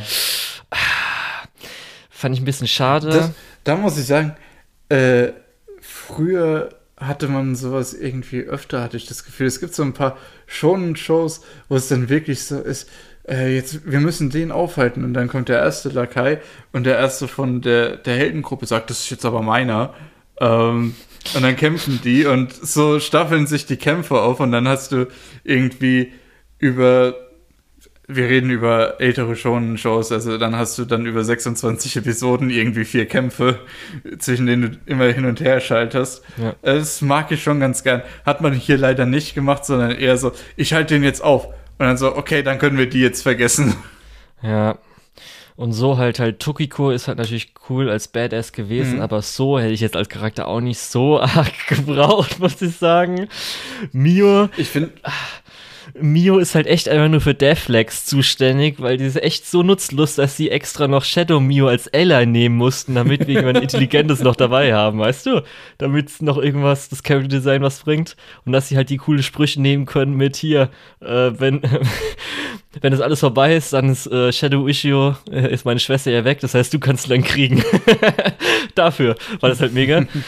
Aber halt so, ich gerade, weil das, ja. das hat ja ich, damit ich angefangen. Fand, ich fand, Mio hatte am Anfang irgendwie noch mehr Daseinsberechtigung. Im zweiten ja. Teil gebe ich dir aber recht. Ich verstehe es halt dann nicht. wirklich gut, dass, dass Shadow Mio so dazugekommen ist und die beiden zusammen funktionieren dann irgendwie, aber Richtig. jedes Mal Mio alleine ist so. Oh, aber ich verstehe es halt okay. nicht. Damit hat ja alles am Anfang angefangen, dass es heißt, Shinpei, pass auf Mio auf. Und das ist ja auch die ja. erste Nachricht, die jetzt dann unsere Ushio, die jetzt zurückgeht, dann auch nochmal Shinpei theoretisch sagt, während sie ihm das Auge gibt. Und wieso? ich dachte vielleicht, dass irgendwas noch Besonderes ist, dass sie am Schluss vielleicht noch mal eine Aktion macht, für die man sie gebraucht hätte, oder dass irgendwas äh, Steins Gate ja, Zero-mäßig passiert ist, wo sie halt tot bleibt und dann deswegen Shimpe vielleicht mal im Loop halt irgendwas Schlimmes oder irgendwie sowas passiert, weißt du? Aber das war nicht so krass, wie ich gedacht ähm, hätte, dass es sich gelohnt hätte, gleich am Anfang das große glaub, Ding, man muss halt auf Shio aufpassen. Ich glaube, das war halt für die Einleitung wichtig, ja. dass eben Mio so die, so die erste Figur ist, die nach Ankunft auf der Insel eben durch ihren eigenen Schatten bedroht wird. Richtig, aber irgendwie hat es für mich Deswegen, nicht leider hundertprozentig ja, funktioniert, aber kann ich jetzt ein bisschen naja, mehr deines verstehen, jetzt wo du es gesagt hast, okay, ja, stimmt, ich, weil es ich finde das, Person ist. Ja, ich, man muss auch immer so gucken, welche Info hätte ihm denn am Anfang mehr gebracht. ja, äh, naja. Aber gut, ähm, dann Aber auf jeden Fall die Episode 24 zu, zu, war, war, super. Ja, okay. Gerade auch, wie das dann aufgegangen ist, äh, produktionmäßig, dann auch noch, wie man alle Loops nochmal so als Foto sieht, fand ich super mhm. einfach gemacht. Also es war echt nochmal mega gut. Es hat richtig gut gefallen. Und ja, dann hast du halt gesagt, 25 war halt nochmal echt schön, gerade auch mit der Zundere Voicemail am Anfang. Wie dann nochmal alles, man erfährt, okay, durch die SMS, die Eltern leben, die zwei, oder hm. beziehungsweise Heine wurde ähm, äh, wiederbelebt, also ähm, reinkarniert. Reinkarniert, genau. Rausgelebt. Reincarnated as a Island Dweller. Ja, und dann am Schluss erinnern sie sich beide dran. Gerade auch noch mit der, als es, als als Shinpei Ushio die Strandkette äh, umwindet, kam auch wieder mhm. so aus meinem Mund, fuck, ich bin so alleine. Weil es schon so Couple Goals, ne? ja. Ja, so, auf wenn, jeden Fall. Wenn Julian das sagt, dann hast du mit deinem Romance-Subplot auf jeden ja. Fall alles richtig gemacht. Also wirklich so Power Couple des Jahres, würde ich so sagen, ne? Könnte man natürlich noch Yor und ähm, ähm, Ja. Wie heißt der nochmal? An Yor erinnerst du dich natürlich. Ja, äh, äh, Twilight. Als, als, ja, viele Viel Namen. Twilight, ja. Der, Spion, Twilight, ja. Ziemlich schlecht gerade. Oder äh, Dingsbums Forger, fuck, Lloyd, Lloyd, danke. Lloyd Forger, genau. Danke. Äh, ja. Mit Fortune Krass, dass wir so sofort. viele, so viele äh, Power Couples bekommen dieses Jahr.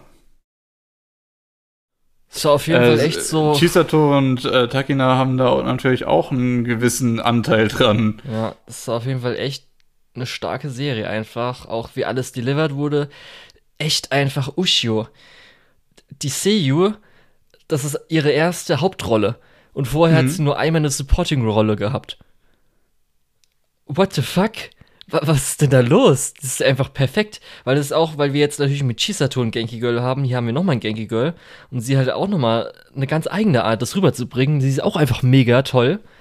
Und für mich auch zumindest jetzt dann zum Ende hin, weil das war ja auch, weil ich in der ersten Hälfte gesagt habe, dass mir ein bisschen zu ulkig ticken wurde. Das hat dann besser geklappt. Das ist dann äh, in der zweiten Hälfte besser gewesen. Vielleicht auch, weil Ushio dann teilweise ein bisschen weniger da war. Aber äh, das war auf jeden Fall auch noch, hat dann richtig gut funktioniert. Und echt einfach, huiuiui, was eine geile Serie. Das ist so geil. Äh, du hast hier gerade gesagt, hier die Seiyu von Ushio hatte bisher nur eine Rolle. Es stimmt nicht ganz. Die hat in, de, in dieser Season noch jemand Zweites gesprochen. Äh, Ich habe mir das gerade noch mal angeschaut. Äh, es ist wirklich das, was sie diese Season noch gesprochen hat, habe ich getroppt. Summertime Rendering ist bei mir wirklich hoch im Standing. Und dann die andere Supporting-Rolle, wo sie gesprochen hat, ist auch getroppt. Ja, ja aber Also ich habe buchstäblich alles gesehen, was sie gemacht hat. Aber ich fand das meiste scheiße. Also das, aber die erste Hauptrolle, sie ja im Spring gestartet natürlich ist. nicht so. Das, das meine ja. ich halt. Ja, ja, klar, klar. Ähm, ja, und das war halt echt so ein bisschen so, wow, einfach echt richtig, richtig starker Anime. Also wirklich. Wollen wir nochmal aus dem Spoiler-Teil raus, wenn du jetzt schon so Können wir fazitmäßig zusammenfasst?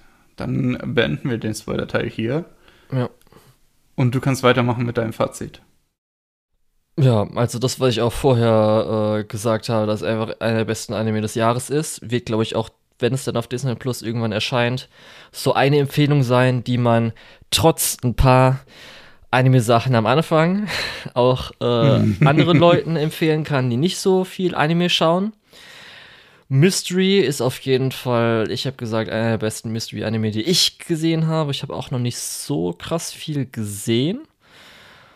Und zweite Hälfte kann ich wahrscheinlich verstehen, wenn Leute sagen, okay, das fand ich ein bisschen schade, dass es in die Richtung gegangen ist und nicht mehr so geblieben ist wie in der ersten äh, Hälfte. Aber ich kann dann auch denken, oder ich denke mal, dass viele dann auch äh, damit klarkommen können. Und so einfach echt, ich habe dann jetzt nochmal gelobt, speziell nochmal die ähm, Sprecher, äh, eben gerade im Spoiler-Teil, weil die auch noch richtig gut waren. Ushio als Hauptcharakter, ähm, komplett mehr oder weniger Neuling, von der sie gesprochen wurde. Und ja, es war auf jeden Fall einfach mega. Also es war wirklich so, ich, genau, das kann ich noch sagen, wenn es um Binging und um wöchentlich geht. Weil du hast ja größtenteils wöchentlich gesehen. Ich Ja. habe Teil ich glaube, das ist eine Serie, die ich lieber gebinged hätte. ja, das auf jeden Fall. Weil ich habe, nachdem ich aufgeholt habe, eine Episode geschaut habe, nachdem es halt irgendwie so zwei Wochen vorbei war oder so, ich so, fuck. Okay, nee, das geht gar nicht. ich warte, bis alles draußen ist und dann bin ich nochmal den Rest so ungefähr. Also ich habe dann, äh, glaube ich, so, nachdem ich die erste Hälfte ge gebinged hatte, ha oder ich habe halt nur Teil gebinged, also ich habe nicht wirklich zwölf Episoden an einem Abend oder sowas, sondern ich habe mir wirklich immer so drei Episoden aufgeteilt für einen Tag, zwei bis drei. Und dann hatte ich beim nächsten auch wieder zwei bis drei, bis irgendwie Episode 20. Dann Episode 21 geguckt oder Episode 19, 20, irgendwie sowas. Und dann habe ich gesagt, nee, Rest warte ich und dann gucke ich nochmal den Rest. Und das war echt nötig. Also ich kann mir nicht vorstellen, wie gut ich mir manche Sachen noch gerade am Ende, den letzten Arc so noch behalten hätte, was so vorher war, was wir wussten, was wir wissen hätten können. Huiuiui, das wäre schwierig gewesen. Darum, ja. Werde ich auf jeden Fall auch so empfehlen, dass man halt am besten auch nicht alles auf einmal, weil das finde ich immer ein bisschen schade, wenn man wirklich einen Abend lang komplett alles binscht, Ja, weil dann man- sich man vieles ja- nicht setzen kann. Man kann das ja auf vier Abende verteilen oder so. Bei, oder auf fünf. Bei 25 Episoden funktioniert das ganz gut. Ja, also wenn das jetzt veröffentlicht worden wäre und ich das dann nicht für in zwei Wochen, obwohl in zwei Wochen, wenn es irgendwann mal so mittwochs veröffentlicht worden wäre und ich hätte zehn Tage dafür, hätte ich wahrscheinlich sogar so zwei Tage äh, oder zwei Folgen am Tag und am Wochenende mal so drei Folgen Mhm. genommen, um es mir anzugucken. Ja. Weil gerade so eine Mystery-Serie, wo du dann halt wirklich dann Bock hast, du hast äh, am nächsten Tag irgendwie, machst du irgendwas jobmäßig, lernst irgendwas oder hast irgendwas zu tun, aber du hast die ganze Zeit im Hinterkopf, oh, das, was äh, gestern passiert ist, was könnte als nächstes passieren, ich habe richtig Bock, heute Abend weiterzuschauen. Und das finde ich immer ein richtig tolles Feeling. Und gerade wenn es dann sich nochmal setzt, wo dann man nochmal wieder Spaß hat und so weiter, sich das dann auch eine längere Zeit nehmen kann, finde ich auch immer super. Ja. Ja. Und was hast du denn zu sagen, Lukas, noch? Also, ich finde das natürlich auch sehr, sehr toll. Und ich muss sagen, im Moment, es kann sein, dass sich das in nächster Zeit noch ein bisschen ändert. Im Moment ist das eine äh, tatsächlich der sehr seltenen 10 von 10 bei mir, weil ich finde das wirklich. Es, es hat ein bisschen was damit zu tun. Du holst schon tief Luft, jetzt Mhm. mach's mir nicht kaputt. Nö, mach ich nicht. Äh, es hat natürlich auch damit was zu tun, dass ich die Thematik sehr cool finde. Ähm, ich finde das Genre sehr cool. Ich finde es sehr cool, was die in der Mitte von der Serie gemacht haben. Ähm, und ich finde einfach das so gut gepaced ähm, und greift so gut ineinander. Äh, die paar Sachen, die jetzt, über die sich jetzt Julian auch im Spoiler-Teil beschwert hat, ähm, fällt bei mir tatsächlich so unter Suspension of Disbelief. Das ist mir dann recht egal gewesen beim Schauen. Ähm, ja, genau, deswegen äh, auch von mir eine absolute Empfehlung. Ich muss sagen, ich habe auch überlegt. Ich habe erstmal jetzt nur eine 9 von 10 gegeben, aber ich habe auch schon kurz die 10 ausgewählt gehabt und überlegt. da kamen auch so Sachen mit, gerade was wir in dieser Season hatten. Dann habe ich überlegt, okay, Steins Gate habe ich eine 10 von 10 gegeben. Setzt die jetzt beide auf 9 oder habe ich dann so verglichen? Ist schwierig und könnte sich innerhalb der Jahre ändern. Wenn ich es vielleicht auch nochmal schaue, was ich auf jeden Fall empfehlen würde, denke ich mal, für Leute, die es nochmal dann gesehen haben, weil ich glaube, das ist so eine, wo man jetzt so die meisten Sachen am Schluss weiß, dann nochmal so zu gucken, wie das so am Anfang war und so weiter, könnte echt interessant sein. Und gerade wenn man auch noch dann vielleicht in zehn Jahren so dran denkt, okay, seitdem gab es echt keine gute Mystery-Serie mehr, das ist eine 10 von 10. Wer weiß, mal gucken. Das war jetzt nur so als Beispiel. Es, es gab nie was, was daran rangereicht hat. Ja. Und jetzt kommen wir nämlich dann zum Fazit der Season. Und auch, was ich so schwierig finde, weil ich weiß echt nicht, ach, was mein Anime of the Season ist. Weil ich bin am überlegen zwischen halt Summertime Rendering, ähm, Cyberpunk Edge Runners und Lycoris Recoil. Die sind halt auf jeden Fall so alle so richtig stark. Die finde ich halt echt richtig geil. Und auch so der Rest, weil man sich ja überlegt, die drei Titel, Äh, apropos Power Couple, haben wir ja vorhin vergessen. Edge Runners fällt da ja auch noch mit rein. ja, das hätte ich jetzt auch nicht so arg gesagt, muss ich sogar sagen. Wegen dem Couple-Aspekt oder wegen dem Power-Aspekt? Ja, so beides so ein bisschen. ja. ja. Auf jeden Fall, aber diese Season sind halt das. Dann hatten wir theoretisch Made in Abyss hatten wir noch. Dann, äh, was ich ja noch, glaube ich, einen Ticken sogar noch besser finde, vielleicht als du, ist Call of the Night. nee, finde ich auch ziemlich gut. Okay, aber ich weiß nicht, was, was hast du denn am Schluss gegeben? Ich bin mir nicht im Moment immer noch nicht sicher zwischen 8 und 10, aber äh, zwischen 8 und 10, äh, zwischen 8 und 9, aber tendenziell eher 8. Okay, ich habe auf jeden Fall eine glatte 9 auf jeden Fall gegeben. Das war Okay. auf jeden Fall für mich eine 9. Ja, auf jeden Fall, äh, aber das sind so die Sachen, wo ich gedacht habe, okay, dann gab es für mich auch noch Shadows House zum Beispiel. Ähm, ich fand jetzt persönlich dann Mhm. Was natürlich auch auch, Overlord und war. dann Machi, die ja normalerweise so Sachen, die man so schaut, während in anderen Seasons wahrscheinlich eher so mäßig und selbst die waren jetzt echt gut. Und dann denkt man sich so, Aoashi als Sportanime war eigentlich gut, auch wenn die Produktion eher so mäßig war. Scheinposter hatten richtig gute Idol, Tanz, Musikzeug. Ja, das ist halt, und mit Isekai OGs dann auch eigentlich einen guten Isekai gehabt. War Mhm. eigentlich eine richtig gute Season. Ja. Ja, also ich, ich glaube, wir waren diesmal auch etwas selektiver, oder ich zumindest, ich weiß nicht, du hast, glaube ich, mehr geschaut als normal, mit den Sachen, die wir uns angeschaut haben. Ähm, und entsprechend, ja, ist es eigentlich überraschend, dass trotzdem so vieles, so eine hohe Anzahl an richtig qualitativ starken Sachen dabei war, weil, ähm, ja, ich habe hier eine, wenn ich gucke zwischen den Sachen, die ich wirklich beendet habe, die wirklich in der Season laufen, ähm, ich glaube, normalerweise habe ich nicht so oft 8 und 9 dabei äh, und vor allem normalerweise auch eher seltener 10, wenn überhaupt. Ähm, entsprechend ist halt einfach auch eine richtig, richtig starke Season gewesen. Ja. Ähm, und weil jetzt zum Beispiel der Hype ja. für die nächste Season so groß war, habe ich da mal so ein bisschen verglichen, was man ja schon ein bisschen vielleicht so einschätzen kann, welche Richtung es geht. Natürlich mhm. gerade auf dem oberen Ende könnte noch mal ein Ticken drüber gehen, aber wenn man so allgemein vergleicht dafür, dass sie so gehypt wird, könnte schon auf einem doch ähnlicheren Niveau sein, wie ich erwartet hätte zu der Summer Season. Und das sagt, ja. glaube ich, schon viel für mich zumindest aus. Sehe ich tatsächlich auch recht ähnlich. Einfach, ich weiß einfach, dass äh, in der nächsten laufenden Season so Sachen wie Spy Family und Mob Psycho, das werden auf jeden Fall Hits. Ähm, Habe ich auch jetzt zumindest bei beiden schon die erste Episode gesehen und es ist halt einfach stark. Äh, es ist genauso stark wie vorher und entsprechend mache ich mir da keine Sorgen drum. Ähm, aber dann bei vielen anderen Sachen bin ich immer noch so ein bisschen, oh, weiß ja. Also es so. gibt einen Aspekt, der nächste schauen, Season kommt, der für mich so natürlich noch ein bisschen ist, positiver oder? ist, aber den habe ich jetzt mal so ausgeklammert, weil der schon ein bisschen spezieller ist. Aber da kommen wir dann zum Glück in der nächsten ja, Folge. Ja, kommen, kommen wir nächstes Mal drauf. Ja, äh, ja genau. Dann äh, würde ich sagen, sind wir schon am Ende. Was heißt schon, wir sind jetzt äh, länger als normal wieder unterwegs, aber da war immerhin auch Season-Rückblick, also passt das schon. Ähm, machen wir äh, den Abschied, genau. Ich bin der Lukas oder der Tetz und unter der Tetz findet ihr mich auch auf MyAnimalist und Twitter.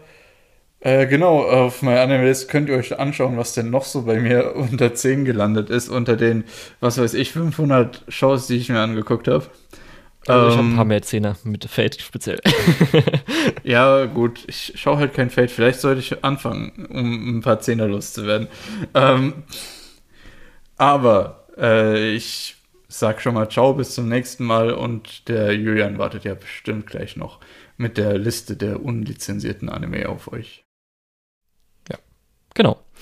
Ich war der Julian. Mich findet man unter Lukol, L-U-K-E-O-H-L auf meinem List und Twitter. Und die Schande der deutschen Lizenzierungslandschaft ist Nonambiori Nonstop, Bacano, Aria Denimation, Monogatari außer Barke und Kiso Monogatari, Natsumbook Friends, Kaiji Ultimate Survivor, One Out, Skara no Kyokai äh, Mirai Fukuin, Initial D, Shiki, Mononoke, Shoujo Kageki Review Starlight Movie, Shinsekai Yori, Today's Menu for the Immer Family und der dritte Hibiko Euphone Movie.